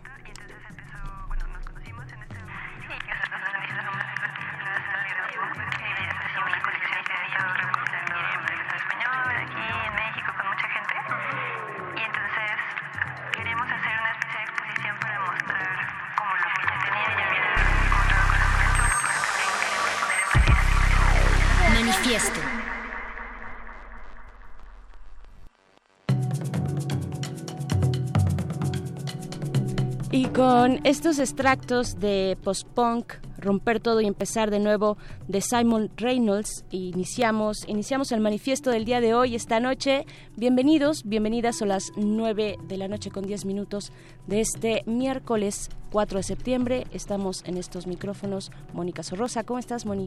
Hola, Berenice Camacho, pues muy contenta aquí en el mundo post-apocalíptico del post-informe de gobierno, en el mundo de la post-resistencia y la resiliencia que nos acecha cada día, pero que la enfrentamos con mucho gusto y mucho orgullo, bailando y perreando también. Y perreando sobre todo, siempre perreando. Y les vamos a decir eh, ¿Por qué? Porque decidimos tomar algunos de estos extractos del capítulo de Post-Punk, el capítulo Autonomía en el Reino Unido, Do It Yourself y el movimiento de los sellos independientes británicos, porque precisamente vamos a hablar un poco de lo que significa el hágalo usted mismo. Pero antes eh, presentamos a quienes se encuentran del otro lado del cristal. Está el señor Agustín Mulia en la consola, como todas las noches, está ahí presente. Las multitudes lo aclaman. También está Alba Martínez en la continuidad. Dos cristales más allá nos saluda también. Y Oscar Sánchez, el voice en la producción ejecutiva. El Beto que sigue presente por cualquier cosa que se salga de control. Porque así es Betoques. Así es. Para contestar todas las llamadas, los tweets y los mensajes de Facebook que nos envíen, recuerden que nuestras redes sociales son arroba R en Twitter. En Facebook estamos como Resistencia Modulada. En Instagram como R modulada y tenemos sitio web también, veré, www.resistenciamodulada.com o pueden ingresar también a Radio UNAM, radio.unam.mx. Ahí pueden sintonizarnos también. Y pues el día de hoy es un día Ah, qué bonito día, qué bonito día de miércoles. Vamos a estar platicando con día de casi lloviendo de casi lloviendo, de casi lloviendo y de un poco de frío también, día eh, de los 50 años del metro de la Ciudad de México. Díganos eh, si ya tomaron, si ya hicieron su viaje eh, cotidiano, eh, diario en este, en estas arterias de la ciudad que son las vías del metro capitalino. O su viaje astral también en el metro, tal vez. Dentro del metro. Híjole, eso debe ser algo complicado, ¿no, Moni? Quizá de tantas almas conectadas en un solo vagón, tal vez puede llevar todo. llevar algún camino o tal vez no. Yo creo que, yo creo que sí, pero no sé si me guste el lugar al que te lleva ese camino entre tanta, tanta gente, millones de personas que diariamente utilizamos el metro.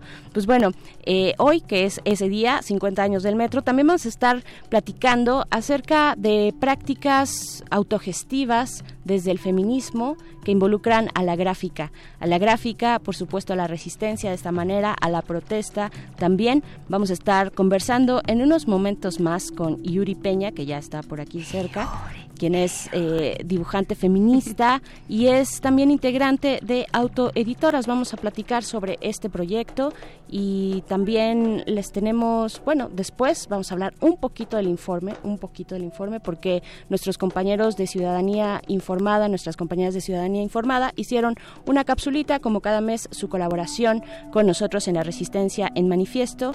¿Y qué más vamos a tener, Mónica?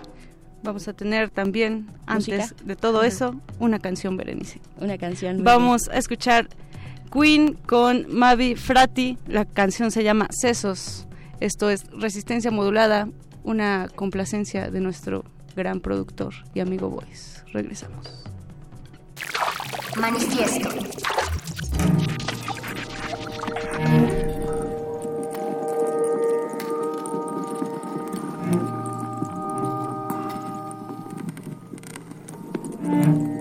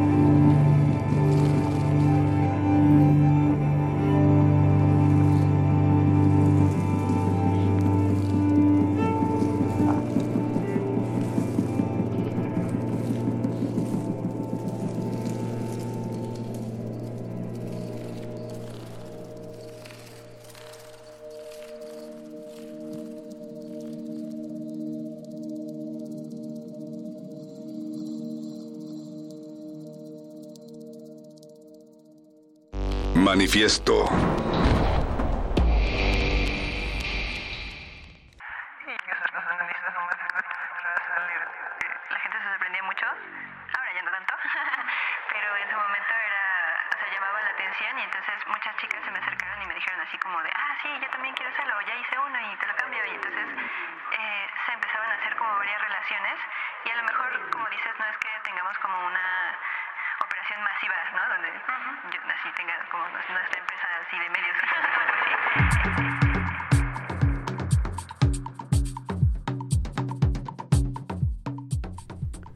Acabamos de escuchar un extracto de nuestros compañeros de Rompeviento TV y antes de... Era la voz de Lulú Barrera, perdón. Por cierto. Estoy casi segura, sí, sí. También eh, compañera, aliada y amiga de este espacio manifiesto.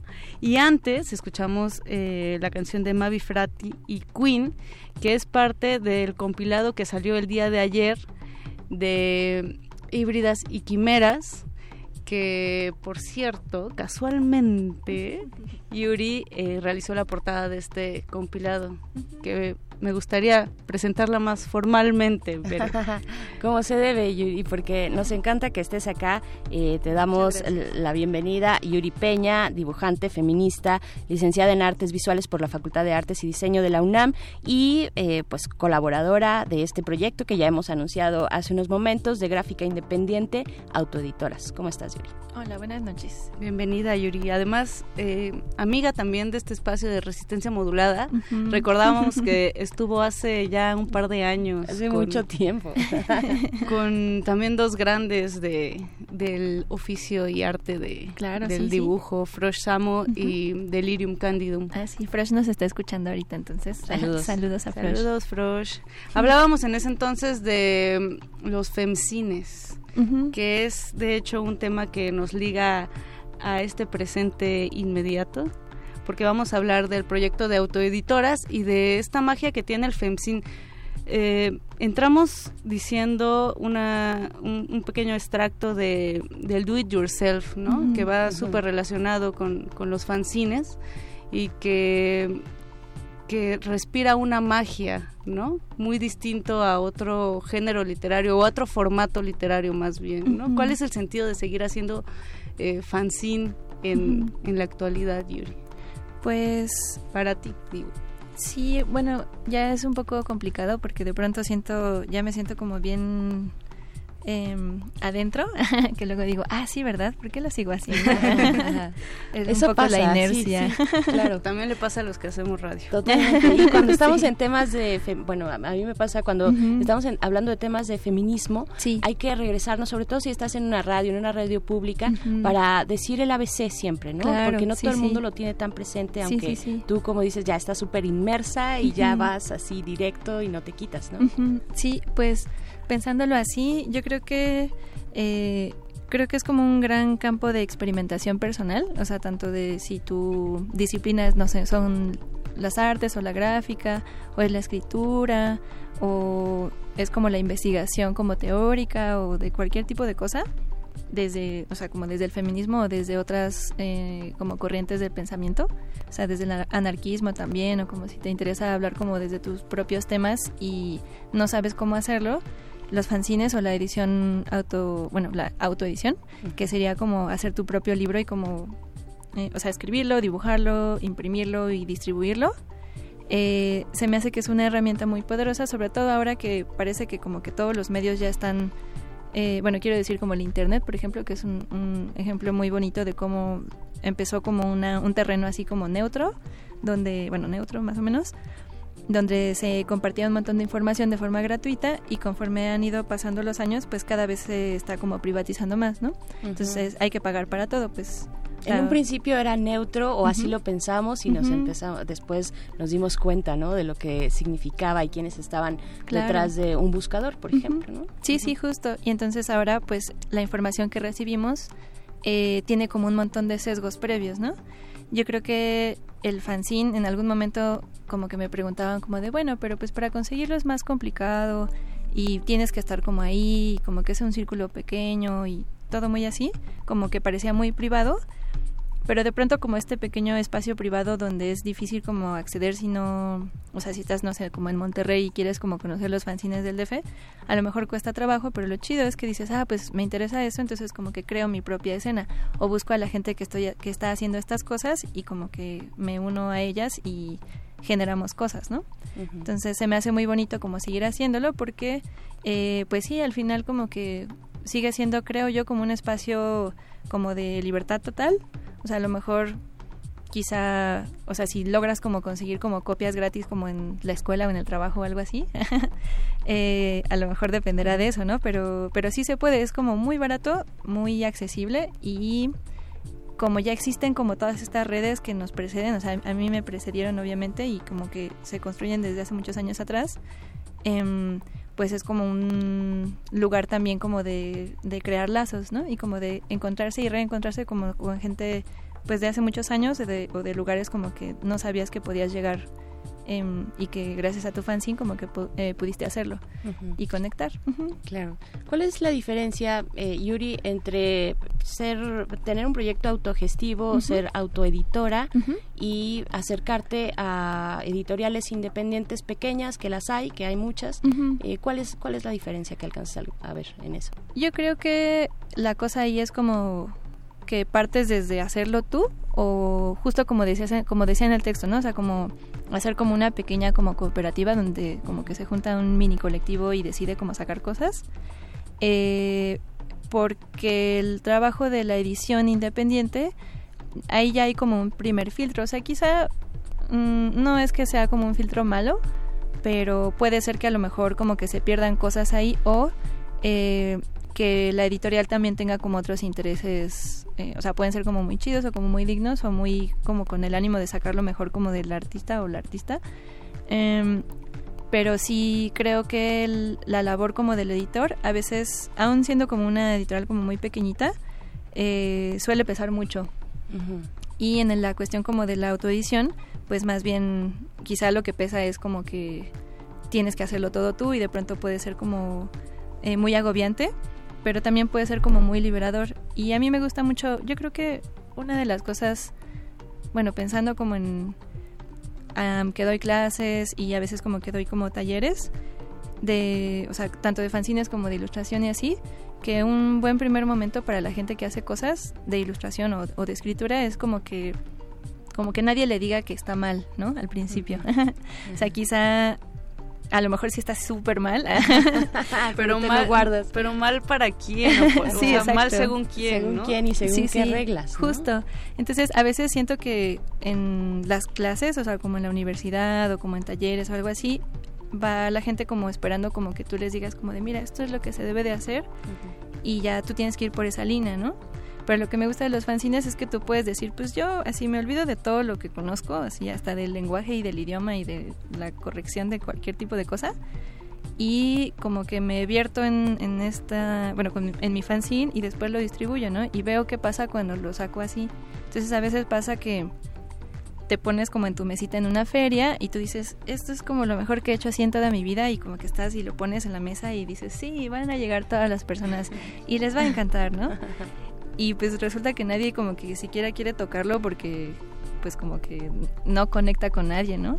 O al contrario, ¿no? O sea, haces una cosa como donde te vertiste así ahí como completamente y resulta como que tú sin saberlo y sin pensarlo siquiera como que te das cuenta de lo mucho que pudiste como conectar con la gente a través de ese fanzine. Entonces a mí eso se me hace como muy bonito porque, o sea, no sé, pienso por ejemplo en la poesía, que de pronto siempre tiene como problemas como de distribución o como de que recojan como poetas que recién están empezando en una, en una editorial, por ejemplo. Pero siempre se me ha hecho como muy chido como la gente que se, se que dice, pues yo hago mis poemas y hasta hice estos como este tiraje de seis, así que ni siquiera 10 o 20 o 100. y se encuentran como con otra banda que está haciendo lo mismo y empiezan a hacer como unos lazos y se empieza a hacer una escena y como que nacen y se reproducen. nacen, y bueno, crecen y se reproducen. hasta ahora no sé que alguien haya muerto. Justo.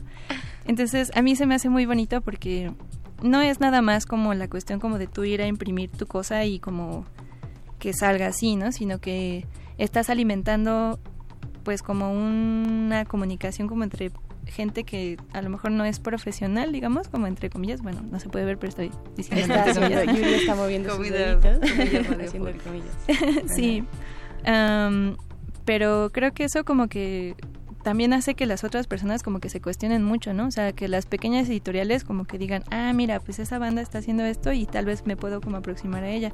O eh, como hablábamos como hace no mucho, que editoriales más grandes como que digan, ay, pues hay gente más joven que se está organizando y que yo ya no entiendo nada de esto porque pues yo tenía como una idea de lo que debía publicar y ahora resulta que hay una escena como de mucha gente muy joven, como muy chiquita, o punto no tan joven, pero que de pronto ya no necesita de mí y entonces eh, como que empiezan a cambiar las cosas, ¿no?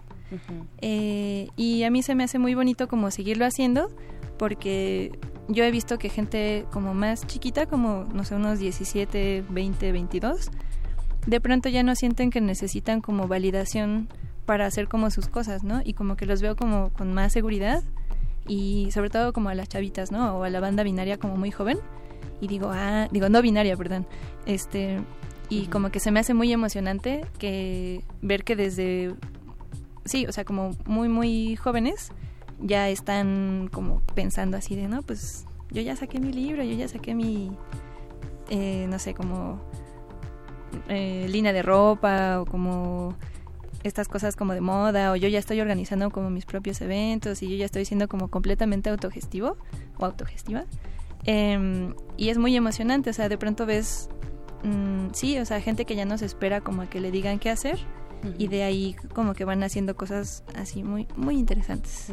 Bueno, hay que decir nada más, Moni, como paréntesis, que estuvimos conversando contigo precisamente en la en la Filuni, en la Filuni este bueno, la semana pasada, el viernes de la semana pasada y bueno, quisimos invitarte de nuevo Yuri para que ampliáramos un poquito, teníamos muy poco muy poco tiempo en ese en ese momento, pero queríamos saber eh, mucho más de lo que ahorita ya no, puedes desarrollar así a gusto. Eh, Además está bien padre que rompiendo estos estereotipos de el deber hacer o lo que se tiene que hacer o los parámetros estéticos, eh, pues también estas ferias de libro eh, que vienen de la universidad se están abriendo y ampliando también esos horizontes que antes eran a lo mejor más cerrados y que son ahora gracias a estas nuevas generaciones ¿no? y a esta herencia que se va formando, eh, pues que, que se logra, eso está como súper chido y también algo que mencionas que está bien bonito es como la generación de comunidades, ¿no? La generación de comunidades a través del fanzine y que ya tiene un diálogo directo con lo, lo analógico, con lo virtual.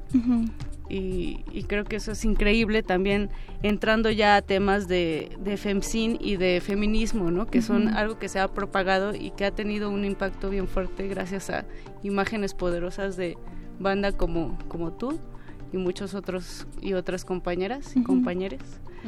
Eh, me gustaría entrar más en el tema, pero les late si primero vamos a escuchar una rolita de este compilado de híbridas y primeras, que por cierto también es algo muy do it yourself, muy de comunidad y muy de, de cariño y de aliadas que se han juntado a hacer música. Entonces, seguimos platicando en este manifiesto. Escuchemos a Aliña Sánchez. La rola es El agua Regresamos. Manifiesto.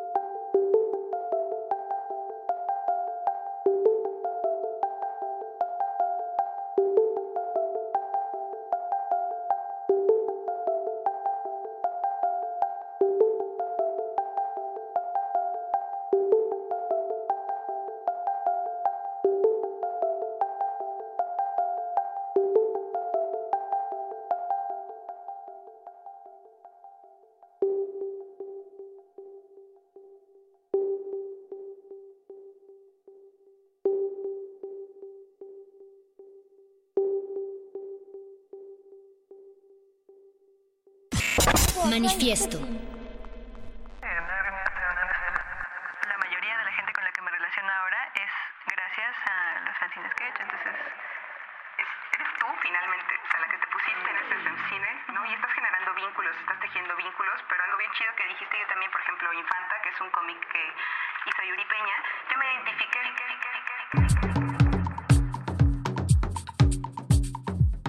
Bueno, hay un montón de referencias. Dice Moni precisamente, tampoco hemos hablado de y tres puntos suspensivos, Moni. De yo la, la peor de todas, quería decir.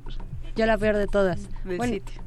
Es que es que hay un montón de referencias y, y como podemos compartirlas también para quienes nos están escuchando, que se vayan acercando a eh, la página de Facebook de Autoeditoras y las que nos quieras ir recomendando también, justo de eso se trata. ¿no? De empezar a dar nombres también, de hacer eh, difusión de estos proyectos au- autogestivos desde la gráfica. Y fuera del aire hablábamos de el, este este viernes pasado que estuvimos contigo Yuri en la Filuni, eh, porque porque tú y otras invitadas y, y otros invitados también creadores estaban hablando en una pues era una charla eh, y en el centro de la charla el tema era la no ficción, no la gráfica y la no ficción. Eh, y hablando de eso, bueno, eh, por supuesto, hablar de femcines, ¿no?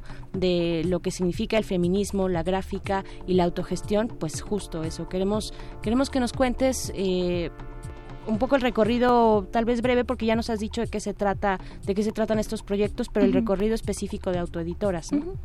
Eh, ah, pues a propósito de eso, acabamos de sacar un pequeño compilado de las publicaciones que tenemos en el, en el archivo de auto- en la archiva de autoeditoras. Em, eh, y lo sacamos con Baby Crazy, que es como el nuevo proyecto que tengo, que es una, una pequeña editorial hablando del trabajo de la edición. Eh, un pequeño eh, proyecto editorial como una mini mini imprenta. Em, y sacamos fanzines de o sea de contenido feminista hecho por mujeres hecho por banda banda trans banda no binaria.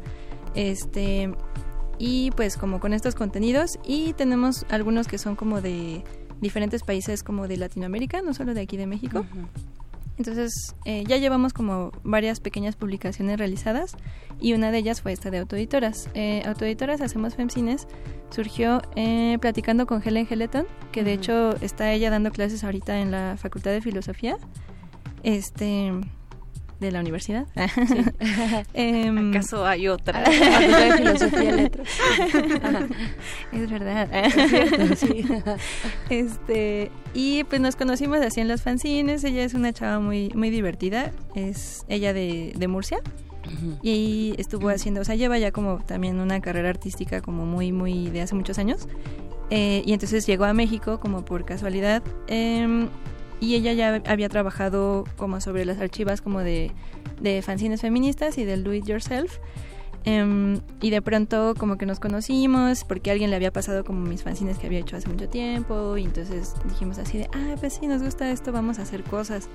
Entonces nos juntamos y ella tenía como este proyecto como de juntar estos fanzines pero del Estado español.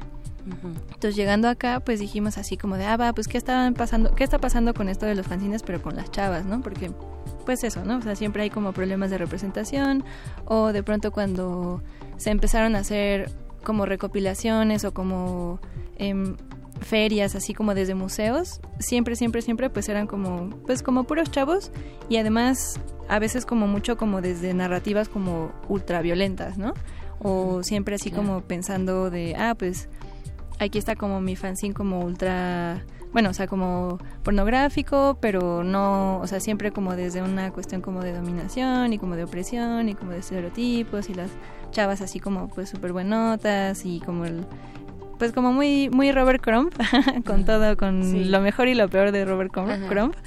este entonces de pronto sí era así como de bueno o sea sí pero qué onda con las otras chavas que como que no tienen esa visibilidad no entonces haciendo eso pues hacíamos talleres como para como de pasar la palabra así de esto se puede hacer y al mismo tiempo como juntábamos como fanzines de otras chavas que estuvieran haciendo cosas. Entonces hemos juntado varios y tenemos como cosas así increíbles que son como mis tesoros más grandes. Em, hemos ido, por ejemplo, a, a Chihuahua, a Tijuana, a este, o sea, como a, a Querétaro, a bueno, muchas partes de la República, en Tlaxcala, ¿no? O sea, como lugares como difíciles que tienen como una relación compleja como con la violencia hacia las mujeres. Em, y, o sea, claro, el DF y así, ¿no? Eh, el Estado de México. Mm, entonces, nos gusta mucho porque nos gusta como compartir así ese, esa archiva y se ha mostrado en varios lados. Estuvo, por ejemplo, ahora en las apps, que fue lo de Feminasti, estuvo como ahí. En Feminasti, sí. Sí, aunque nos robaron uno. Así de, no Ah, nos mal, roben. mal. Pero bueno, pasa, ¿no? También son cosas que no se pueden controlar. Este. Ah, no, fueron dos. Ah, Este, ah, en Veracruz también. Bueno, este. Entonces, como que lo llevamos por ahí, lo tratamos de mover. Ahora en Centro Cultural Border, en dos semanas va a haber una, una feria que se llama Monstruosa, justo como de, de personas que hacen fanzines, mm, o sea, desde este tipo de temas y de diferentes identidades y así. Em, y entonces ahí vamos a llevar como la archiva por si alguien quiere ir, porque luego nos preguntan mucho y, o sea, sí pueden venir a mi casa, pero luego es como más difícil cuadrar o mejor como en las Pero ferias. no hay timbre, no hay interfón, así es que no les es prometes nada. complejo. este, entonces, pues ya pasó esto y eh, a veces Helen se regresa para allá o a veces Helen viene para acá. Estuvimos trabajando también con Soch Rodríguez. Ujú. Este, También de Feminasti, ¿no? Ajá, de Ajá, Feminasti, sí. Y pues así de pronto como que hay estas colaboraciones y como líneas que se convierten como, o sea, en parte y luego como que son un poco como ajenas o luego como más juntas. Es como que cambia mucho, ¿no? Como que migra los sentidos y así. Em, y de pronto, de pronto, o sea, como viendo todo esto, me preguntaban mucho como de, oye, pero ¿dónde puedo conseguir como este fanzine? Y yo lo pensaba como, bueno, es como una biblioteca, ¿no? Como muchos de ellos, o sea, sí, por supuesto que dan como los permisos como para decir como, de, ah, pues si lo quieres sacar copias, pues así te lo presto, pero hay veces que no siempre, ¿no? Y luego a mí lo que me gusta mucho de esta archiva es eso, como que no es que la puedas como tener y así como de como objeto de consumo, es que sí. lo puedes consultar y decir, ah, esto está increíble, y a veces viene como el contacto como de la persona que lo hizo. No siempre, porque pues como que el rollo del fanzine es así. Este, entonces se me hace muy bonito. Mm, pero justo en esa como en esa interrogante como de bueno y qué va a pasar si alguien quiere como hacer más cosas no o como cómo podría como comunicarme con estas personas fue que nació Baby Crazy que justo estoy como trabajándolo con Frosh eh, y con Berenice Medina que es otra chava muy talentosa que fue mi maestra Ah. Este, y entonces lo que hacemos es eso, como ya que hicimos toda esta recopilación, pues se nos ocurrió decir, bueno, ahora cómo logramos como que haya una salida como este trabajo.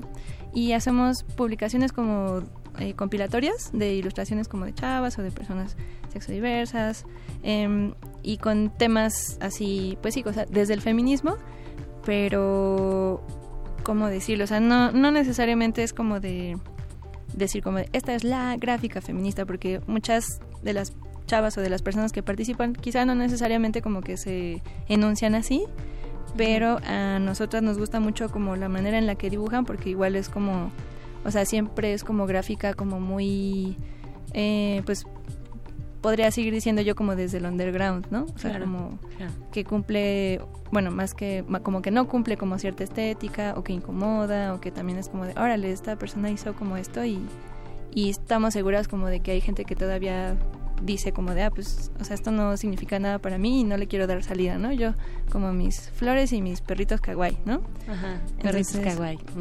que no estamos No está mal. no Gatitos estamos kawaii. peleadas Bueno, con yo soy esa team gatitos kawaii. yo también de hecho sí o sea bueno ustedes lo saben pero a veces siento que puede ser como una exigencia hacia lo femenino, ¿no? Como Sí, claro. Entonces, un poco como para no, como para hacer el juego a esto, eh, pues decidimos hacer eh, Baby Crazy.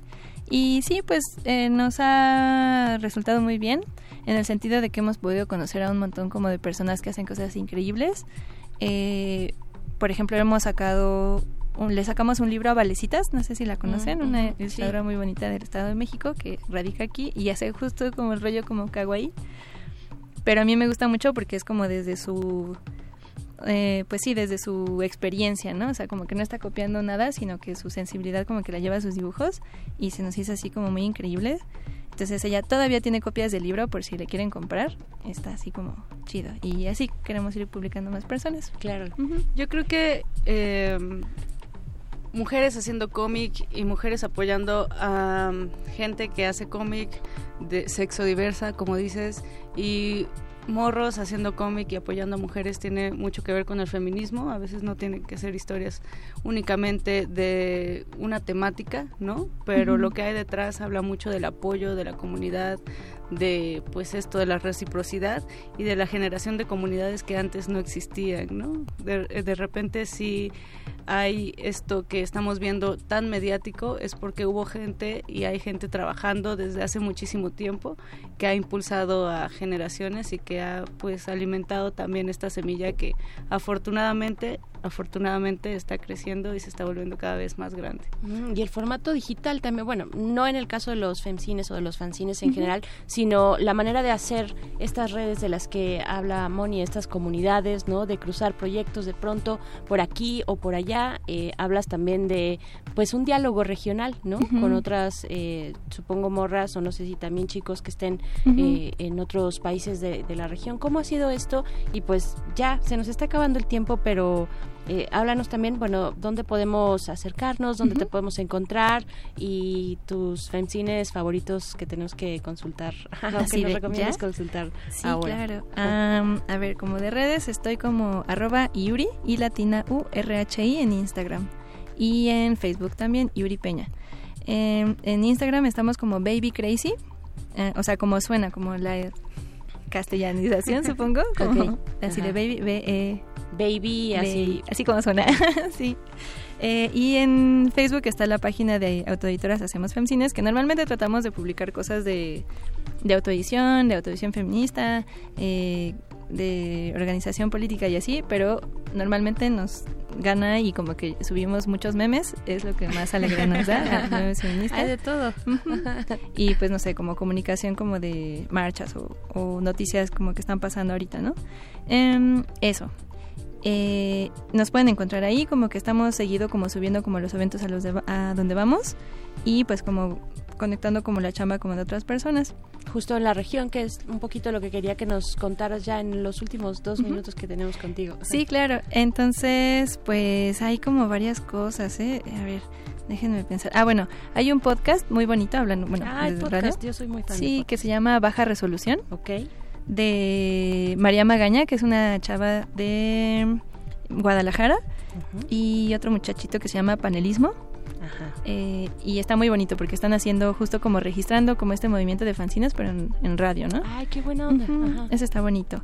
Este, ah, pues las chavas del molúsculo, que es como un pequeño colectivo que se dedican a hacer cómic. Ya llevan como cuatro números y son así como muy increíbles. Em, pues la bandita de Lugares de Repente, que por Mm, cierto, si sí, les interesa como lo de fanzines, de como mapeo de lo que está pasando como de fanzines, eso está como muy lindo. Mm, eh, de Tijuana me acuerdo que están estas chavas de Tarantela Sin. Se- Tarantela. ajá, como tarántula, pero Tarantela Sin. Y en Ciudad Juárez, hablando de que están pasando cosas en Ciudad Juárez, están las hijas de su maquilera madre. Ajá, sí. ellas Uy, son buenísimas. muy chidas. Sí, sí. Sí, sí, entonces... eh, bueno, eso. que Eso. se me ocurre. No, pues ya nos dejaste un montón de referencias. buena tarea. ¿no? Una buena tarea, bueno, pues como para entrarle a estas ediciones autogestivas, para ver, eh, para asomarnos a un montón de discursos, ¿no? Un montón de discursos donde se, plan, se, se plasma la identidad, sí, por supuesto, no binaria, de que no encuentra otros espacios, ¿no? Dentro, digamos, de, eh, de, de la norma o del canon, de la gráfica, si es que existe todavía eso, pero todavía mucho más radical y más underground, como dices, Yuri Peña. Y pues gracias, gracias por compartirlo con nosotras, con la audiencia y pues vuelve pronto. Ah, muchas gracias. Estaremos siguiendo tu trabajo. Ya nos diste tus redes sociales, así es que Perfecto. muchas gracias. Muchas gracias a ustedes. Muy Gracias, bien, pues. Yuri. Pues vamos a escuchar otra rolita del compilado que acaba de salir de Híbridas y Quimeras y regresamos a este manifiesto. Escucharemos Vi el fin del mundo a través de un cristal de la gran Piaca Roela. Regresamos. Bueno, sí, bueno, eh, todo empezó porque Helen vino a México ajá, y nos conocimos porque ella.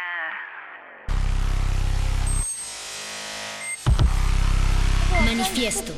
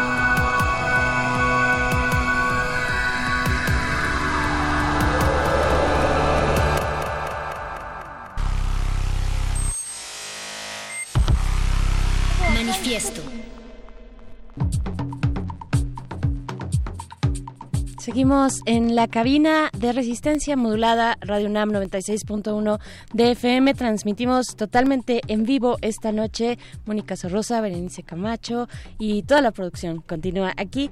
Y queremos, Moni, ahora eh, pues compartirles la colaboración mensual, la colaboración de nuestras compañeras y compañeros de Ciudadanía Informada una iniciativa, bueno, es una, una colaboración para resistencia modulada, para manifiesto, que eh, se desprende de esta plataforma Voto Informado, y pues que ustedes ya conocen, que hemos entrevistado aquí mil veces, que han hecho un trabajo generalmente en tiempo electoral eh, muy intenso, pero precisamente porque no estamos en tiempo electoral, sino que hay otras cosas que pasan más allá de las elecciones, pues quisimos hacer con ciudadanía informada estos espacios y en esta ocasión nos hablan del informe de gobierno. Eh, nos dan una, pues sobre todo más, más bien orientado hacia, pues qué significa el informe de gobierno, eh, cuál ha sido un poquito algunos momentos importantes de, de, la historia del informe de gobierno. ¿Y por qué se hace un informe de gobierno? ¿no? ¿Por qué se hace un informe de gobierno? ¿Por qué es importante? Eh, y pues bueno, vamos a escuchar y regresamos a esto que es el informe de gobierno de Ciudadanía Informada. Es el podcast de novedad la información más calientita. Llévele, llévele. Ciudadanía informada. Una colaboración de voto informado.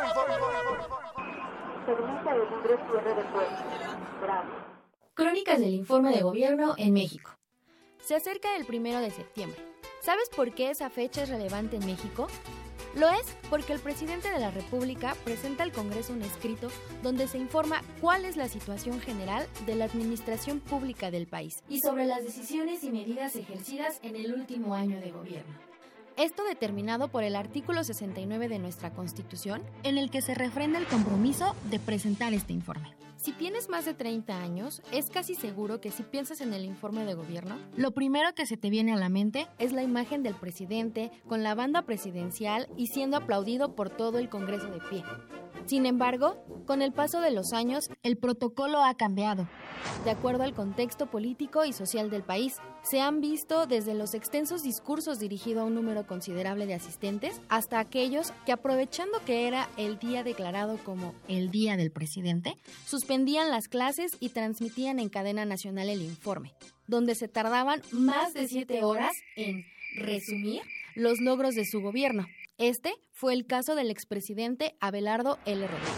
Años más tarde, se inició la práctica de entregar dicho informe por escrito al Congreso y posteriormente dar un breve mensaje a la nación. Fue en el 2008 que se reforma el artículo 69 constitucional y se determina que el presidente puede prescindir de asistir personalmente a presentar el informe legislativo. El presidente Calderón sí ha declinado ya su derecho a emitir una Esto tras lo ocurrido con la elección del expresidente Felipe Calderón.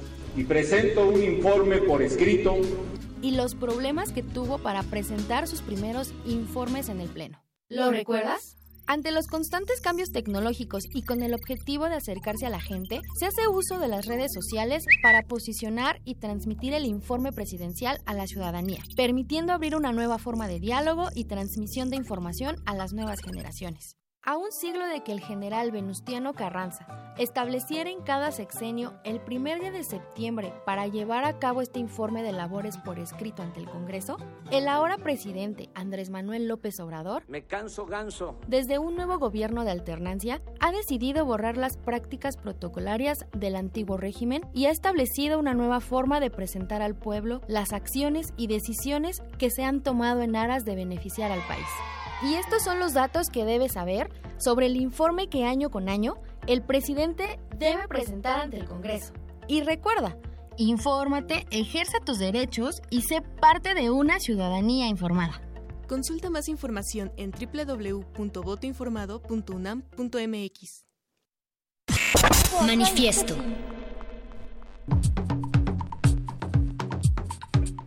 Son las 9 de la noche Con 56 minutos estamos a punto de despedir este manifiesto, el manifiesto del día de hoy, Moni, pero queremos invitarles a algo que va a ocurrir el día de mañana en la Prepa 4. Vamos a iniciar eh, una nueva temporada de Voces en el Campus. Así es, mañana vamos a estar en el alma mater de nuestro productor Oscar Sánchez Boys, después de haber recorrido varias almas maters, después de haber ido al CCH un Sur, camino al CCH Vallejo.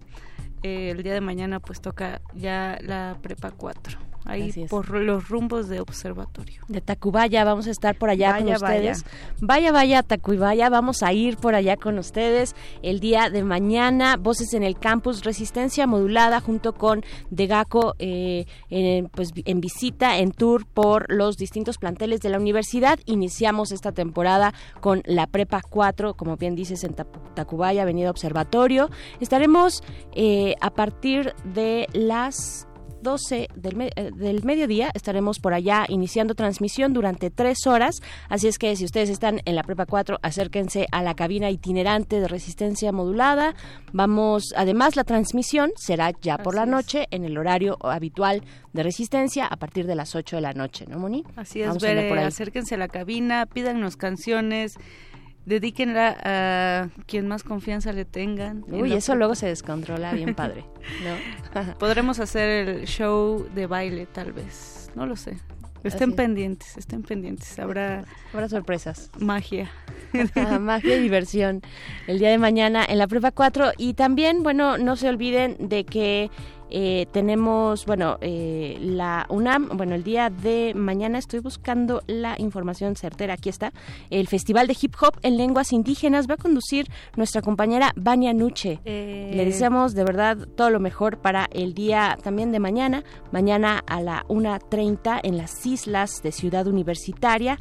Muchas opciones, muchas propuestas de hip hop en lenguas originarias va a estar mm, el DJ Mente Negra, el Mágico, eh, Sahash, por ejemplo, también, eh, Miche Represents, eh, que es Rap Mije. Entonces va a estar bueno la banda de los pueblos indígenas también de la UNAM. En fin, una 30 de la tarde el día de mañana en las, en las islas de Ciudad Universitaria. Y bueno, estamos ya, más bien, nos tenemos que despedir.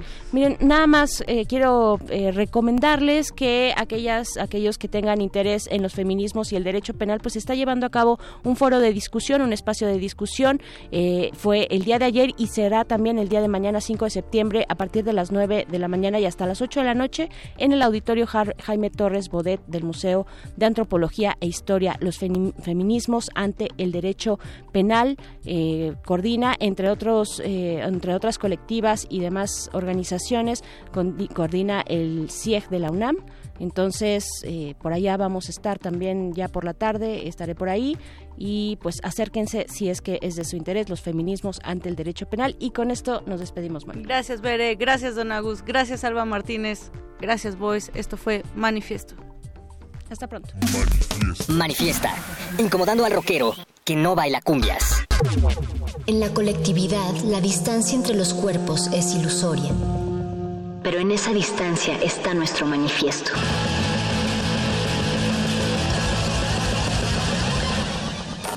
Manifiesto.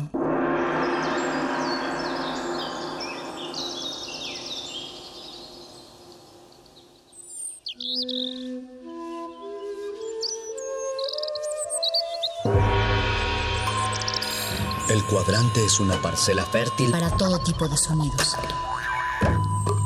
La cosecha depende del músico y el músico depende de la escucha que fertiliza el campo. El ciclo del sonido. Cultivo de Hercios. Composta radiofónica para la nueva música. Lunes y jueves, 21 horas. Por resistencia modulada. 96.1 FM, Radio 1. Experiencia sonora. Todos resistimos. Ha sido la rebeldía indomable de miles. No nos va a detener. No va a haber paso atrás.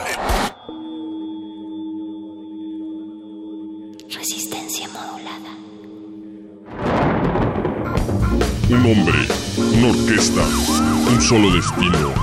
controversia y misticismo, Rey Trueno. Episodio 4. El tren del misterio. En un pesadillesco viaje en tren, el tuerto trompetista de la orquesta sueña con personajes fantasmagóricos que lo acechan y le recuerdan la fragilidad de la vida y la miseria humana. Todos a bordo. El tren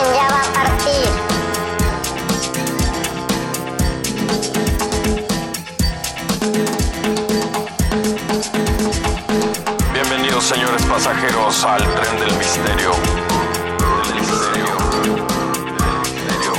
Del. Debido a la intensa niebla, nosotros les avisaremos la próxima estación.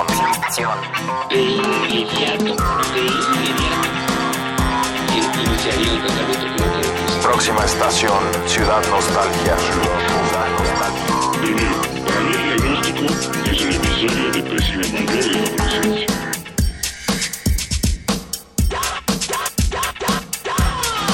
Compruebe que al reverso del boleto se encuentre la leyenda Viaje sin rumbo.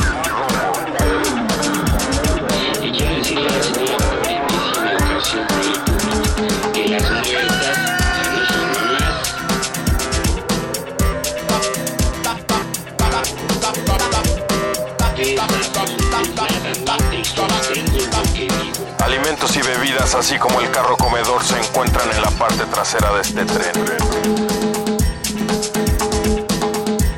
que para que una mujer esté en disposición y con capacidad integral de ayudar a sus hijos, estar sana, viva. Este es su tren fantasma, el tren, el tren del misterio. No hay prisa por llegar. No hay prisa por llegar. Le suplicamos no dejar nostalgia y penas en sus asientos, ni lágrimas en el vidrio. Personas que viajan solas, no olvidar su equipaje perpetuo. Una persona con una depresión mayor tienen el 25% de probabilidades de heredar la carga genética. Señores y señoras, en este tren a veces reímos y a veces lloramos.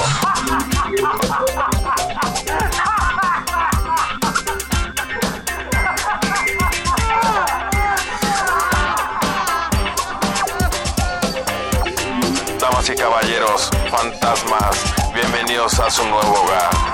Primero están mis hijos que yo. Cuando en la naturaleza esto no pasa. Y yo pues, por ejemplo, en las migraciones de alces del norte de... Les anunciamos que la entrada es gratis, la salida ya veremos. Los alces pequeños recién nacidos que se enferman o no comen o porque no alcanzan las ramas de los abetos, etc. Los los abandonan siguen su camino de supervivencia. En la naturaleza así es.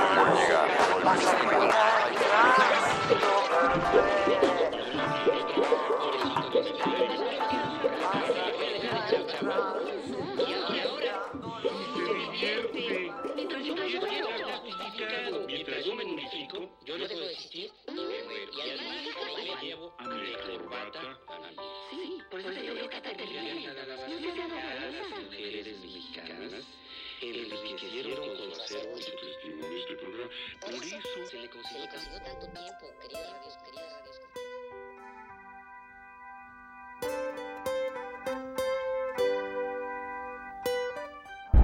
Resistencia modulada. Radio UNAM. Experiencia sonora. Como dijo el sabio Playlist Zoo, El viaje de las mil canciones empieza siempre con la primera reproducción.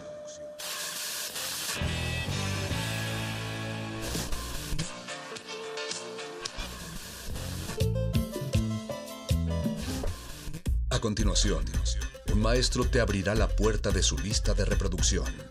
El resto va por tu cuenta. Ley listo.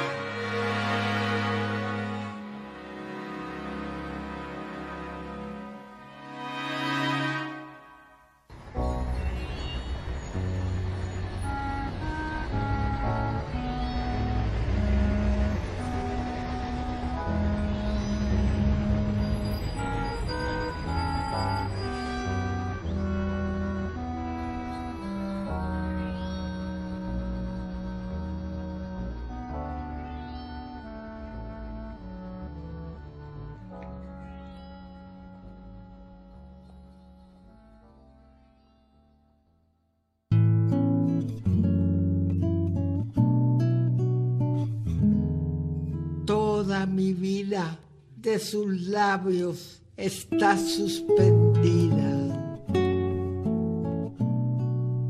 Esa divina mujer sin alma parte a las cinco de la mañana. ¿Quién pudiera detener el alba? Vino derecho a mi pecho la terrible flecha.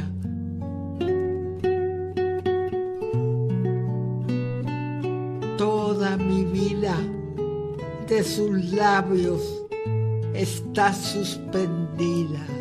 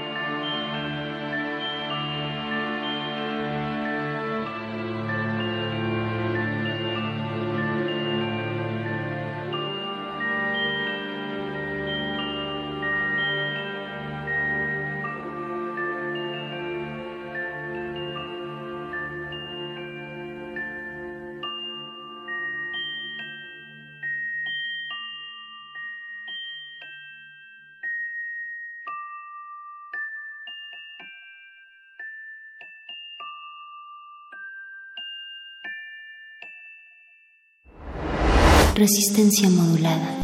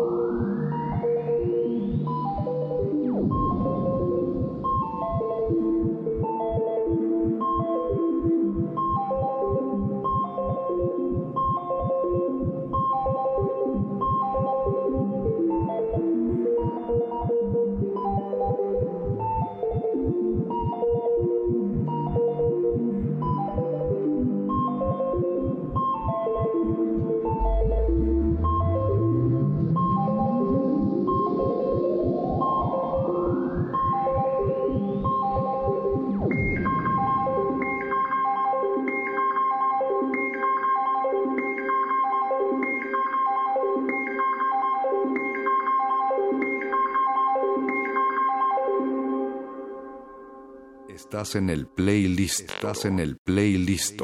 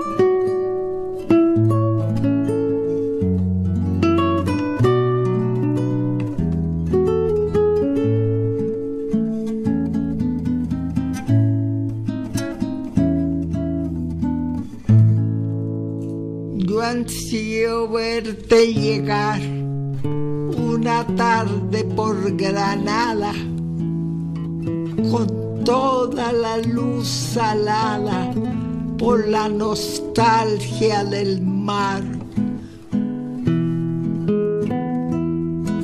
Amarillo limonar, jazminero desangrado, por las piedras enredado, impedirán tu camino, y nardos en remolino pondrán loco mi tejado.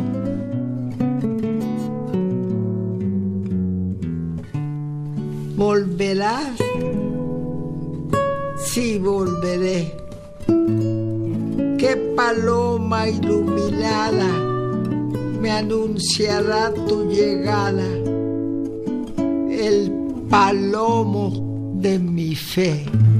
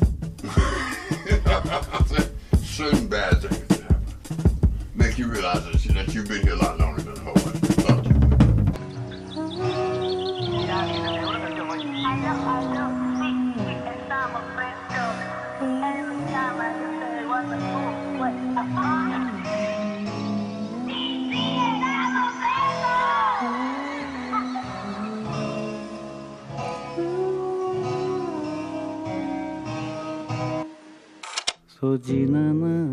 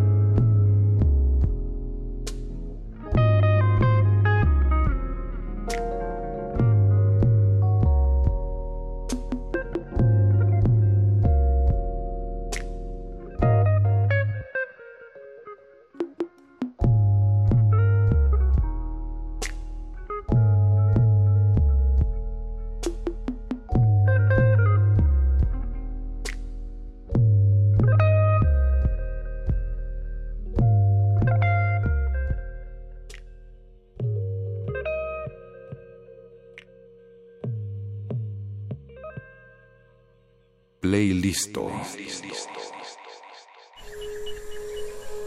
Dentro de nuestra habitación, la ciudad se disfraza de apatía, pero las apariencias engañan. Cada sonido nos grita una historia urbana. Nuestra radio es el río que las comunica.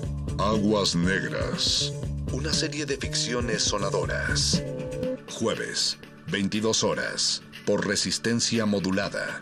96.1 de FM. Radio UNAM. Experiencia sonora.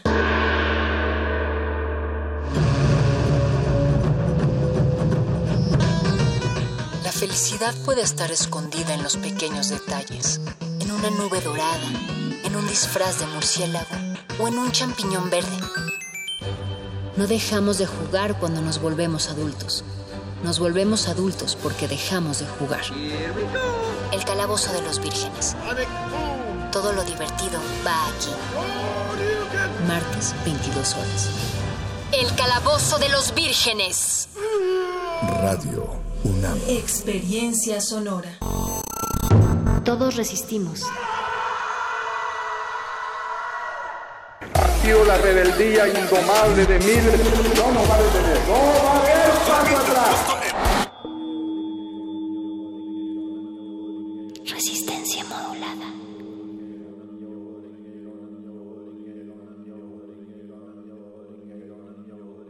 Complacencias, complacencias musicales, complacencias musicales de personajes poco complacientes. Estás en el playlist.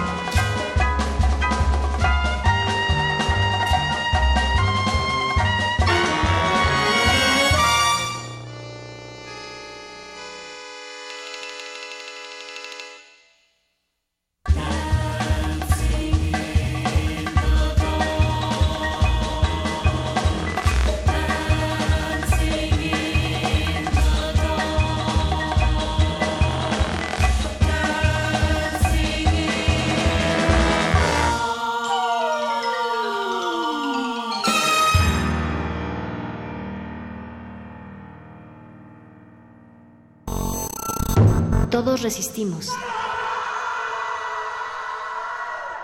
Activo la rebeldía indomable de miles. No nos va a detener. No va a haber paso atrás.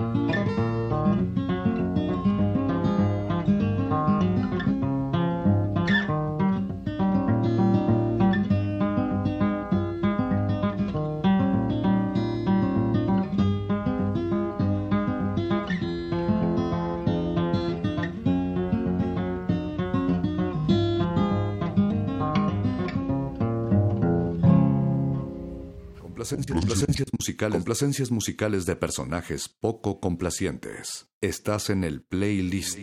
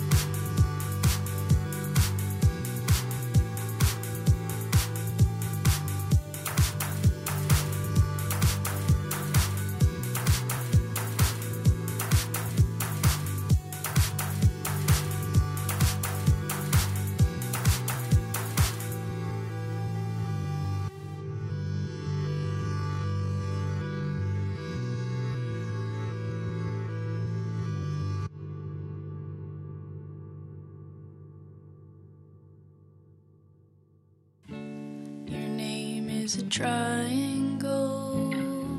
Your heart is a square. I love to see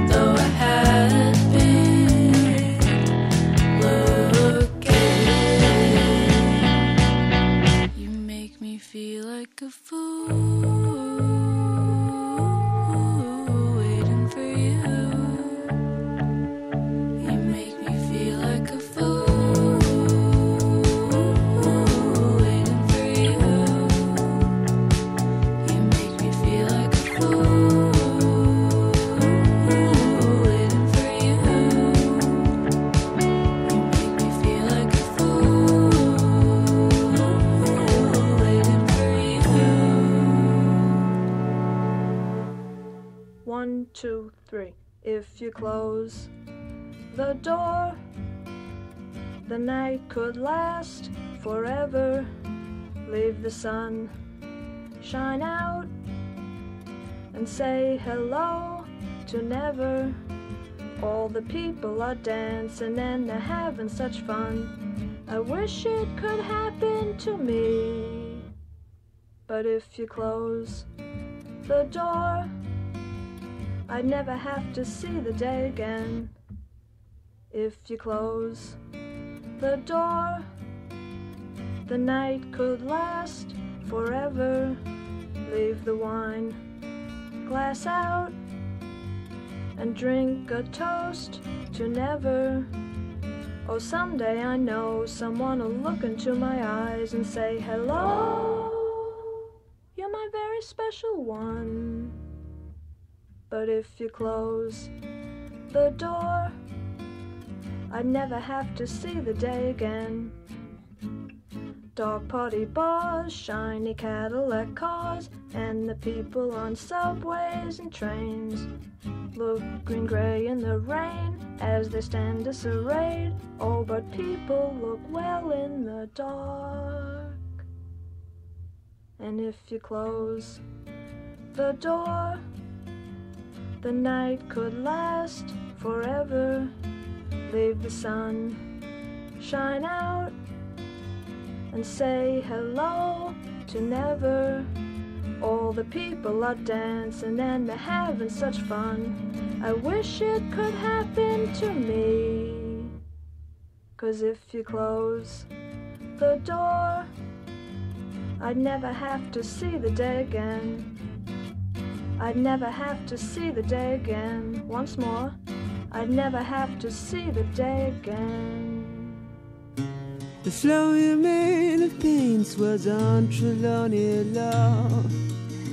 Stark, handsome eyes decide the unicorn is a beast of borrowed wisdom. Like its field, the yielding harvest field, the prophet deems snow.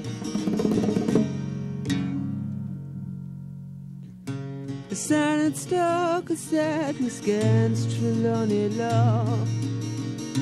The lonely unicorn is in the lap of Bethlehem and. The that scribe is Giacomenis, Capos coloratis, but in poor.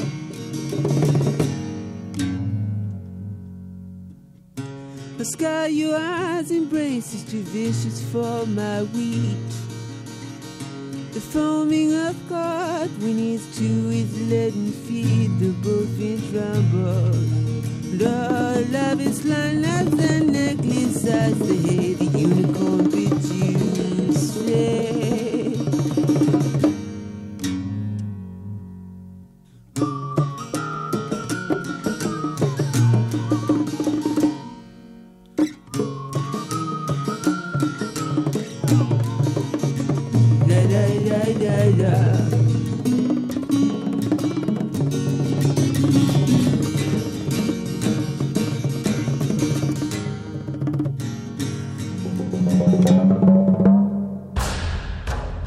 Está ahí, donde escuchas tu música. Vuelve a ella. Play listo.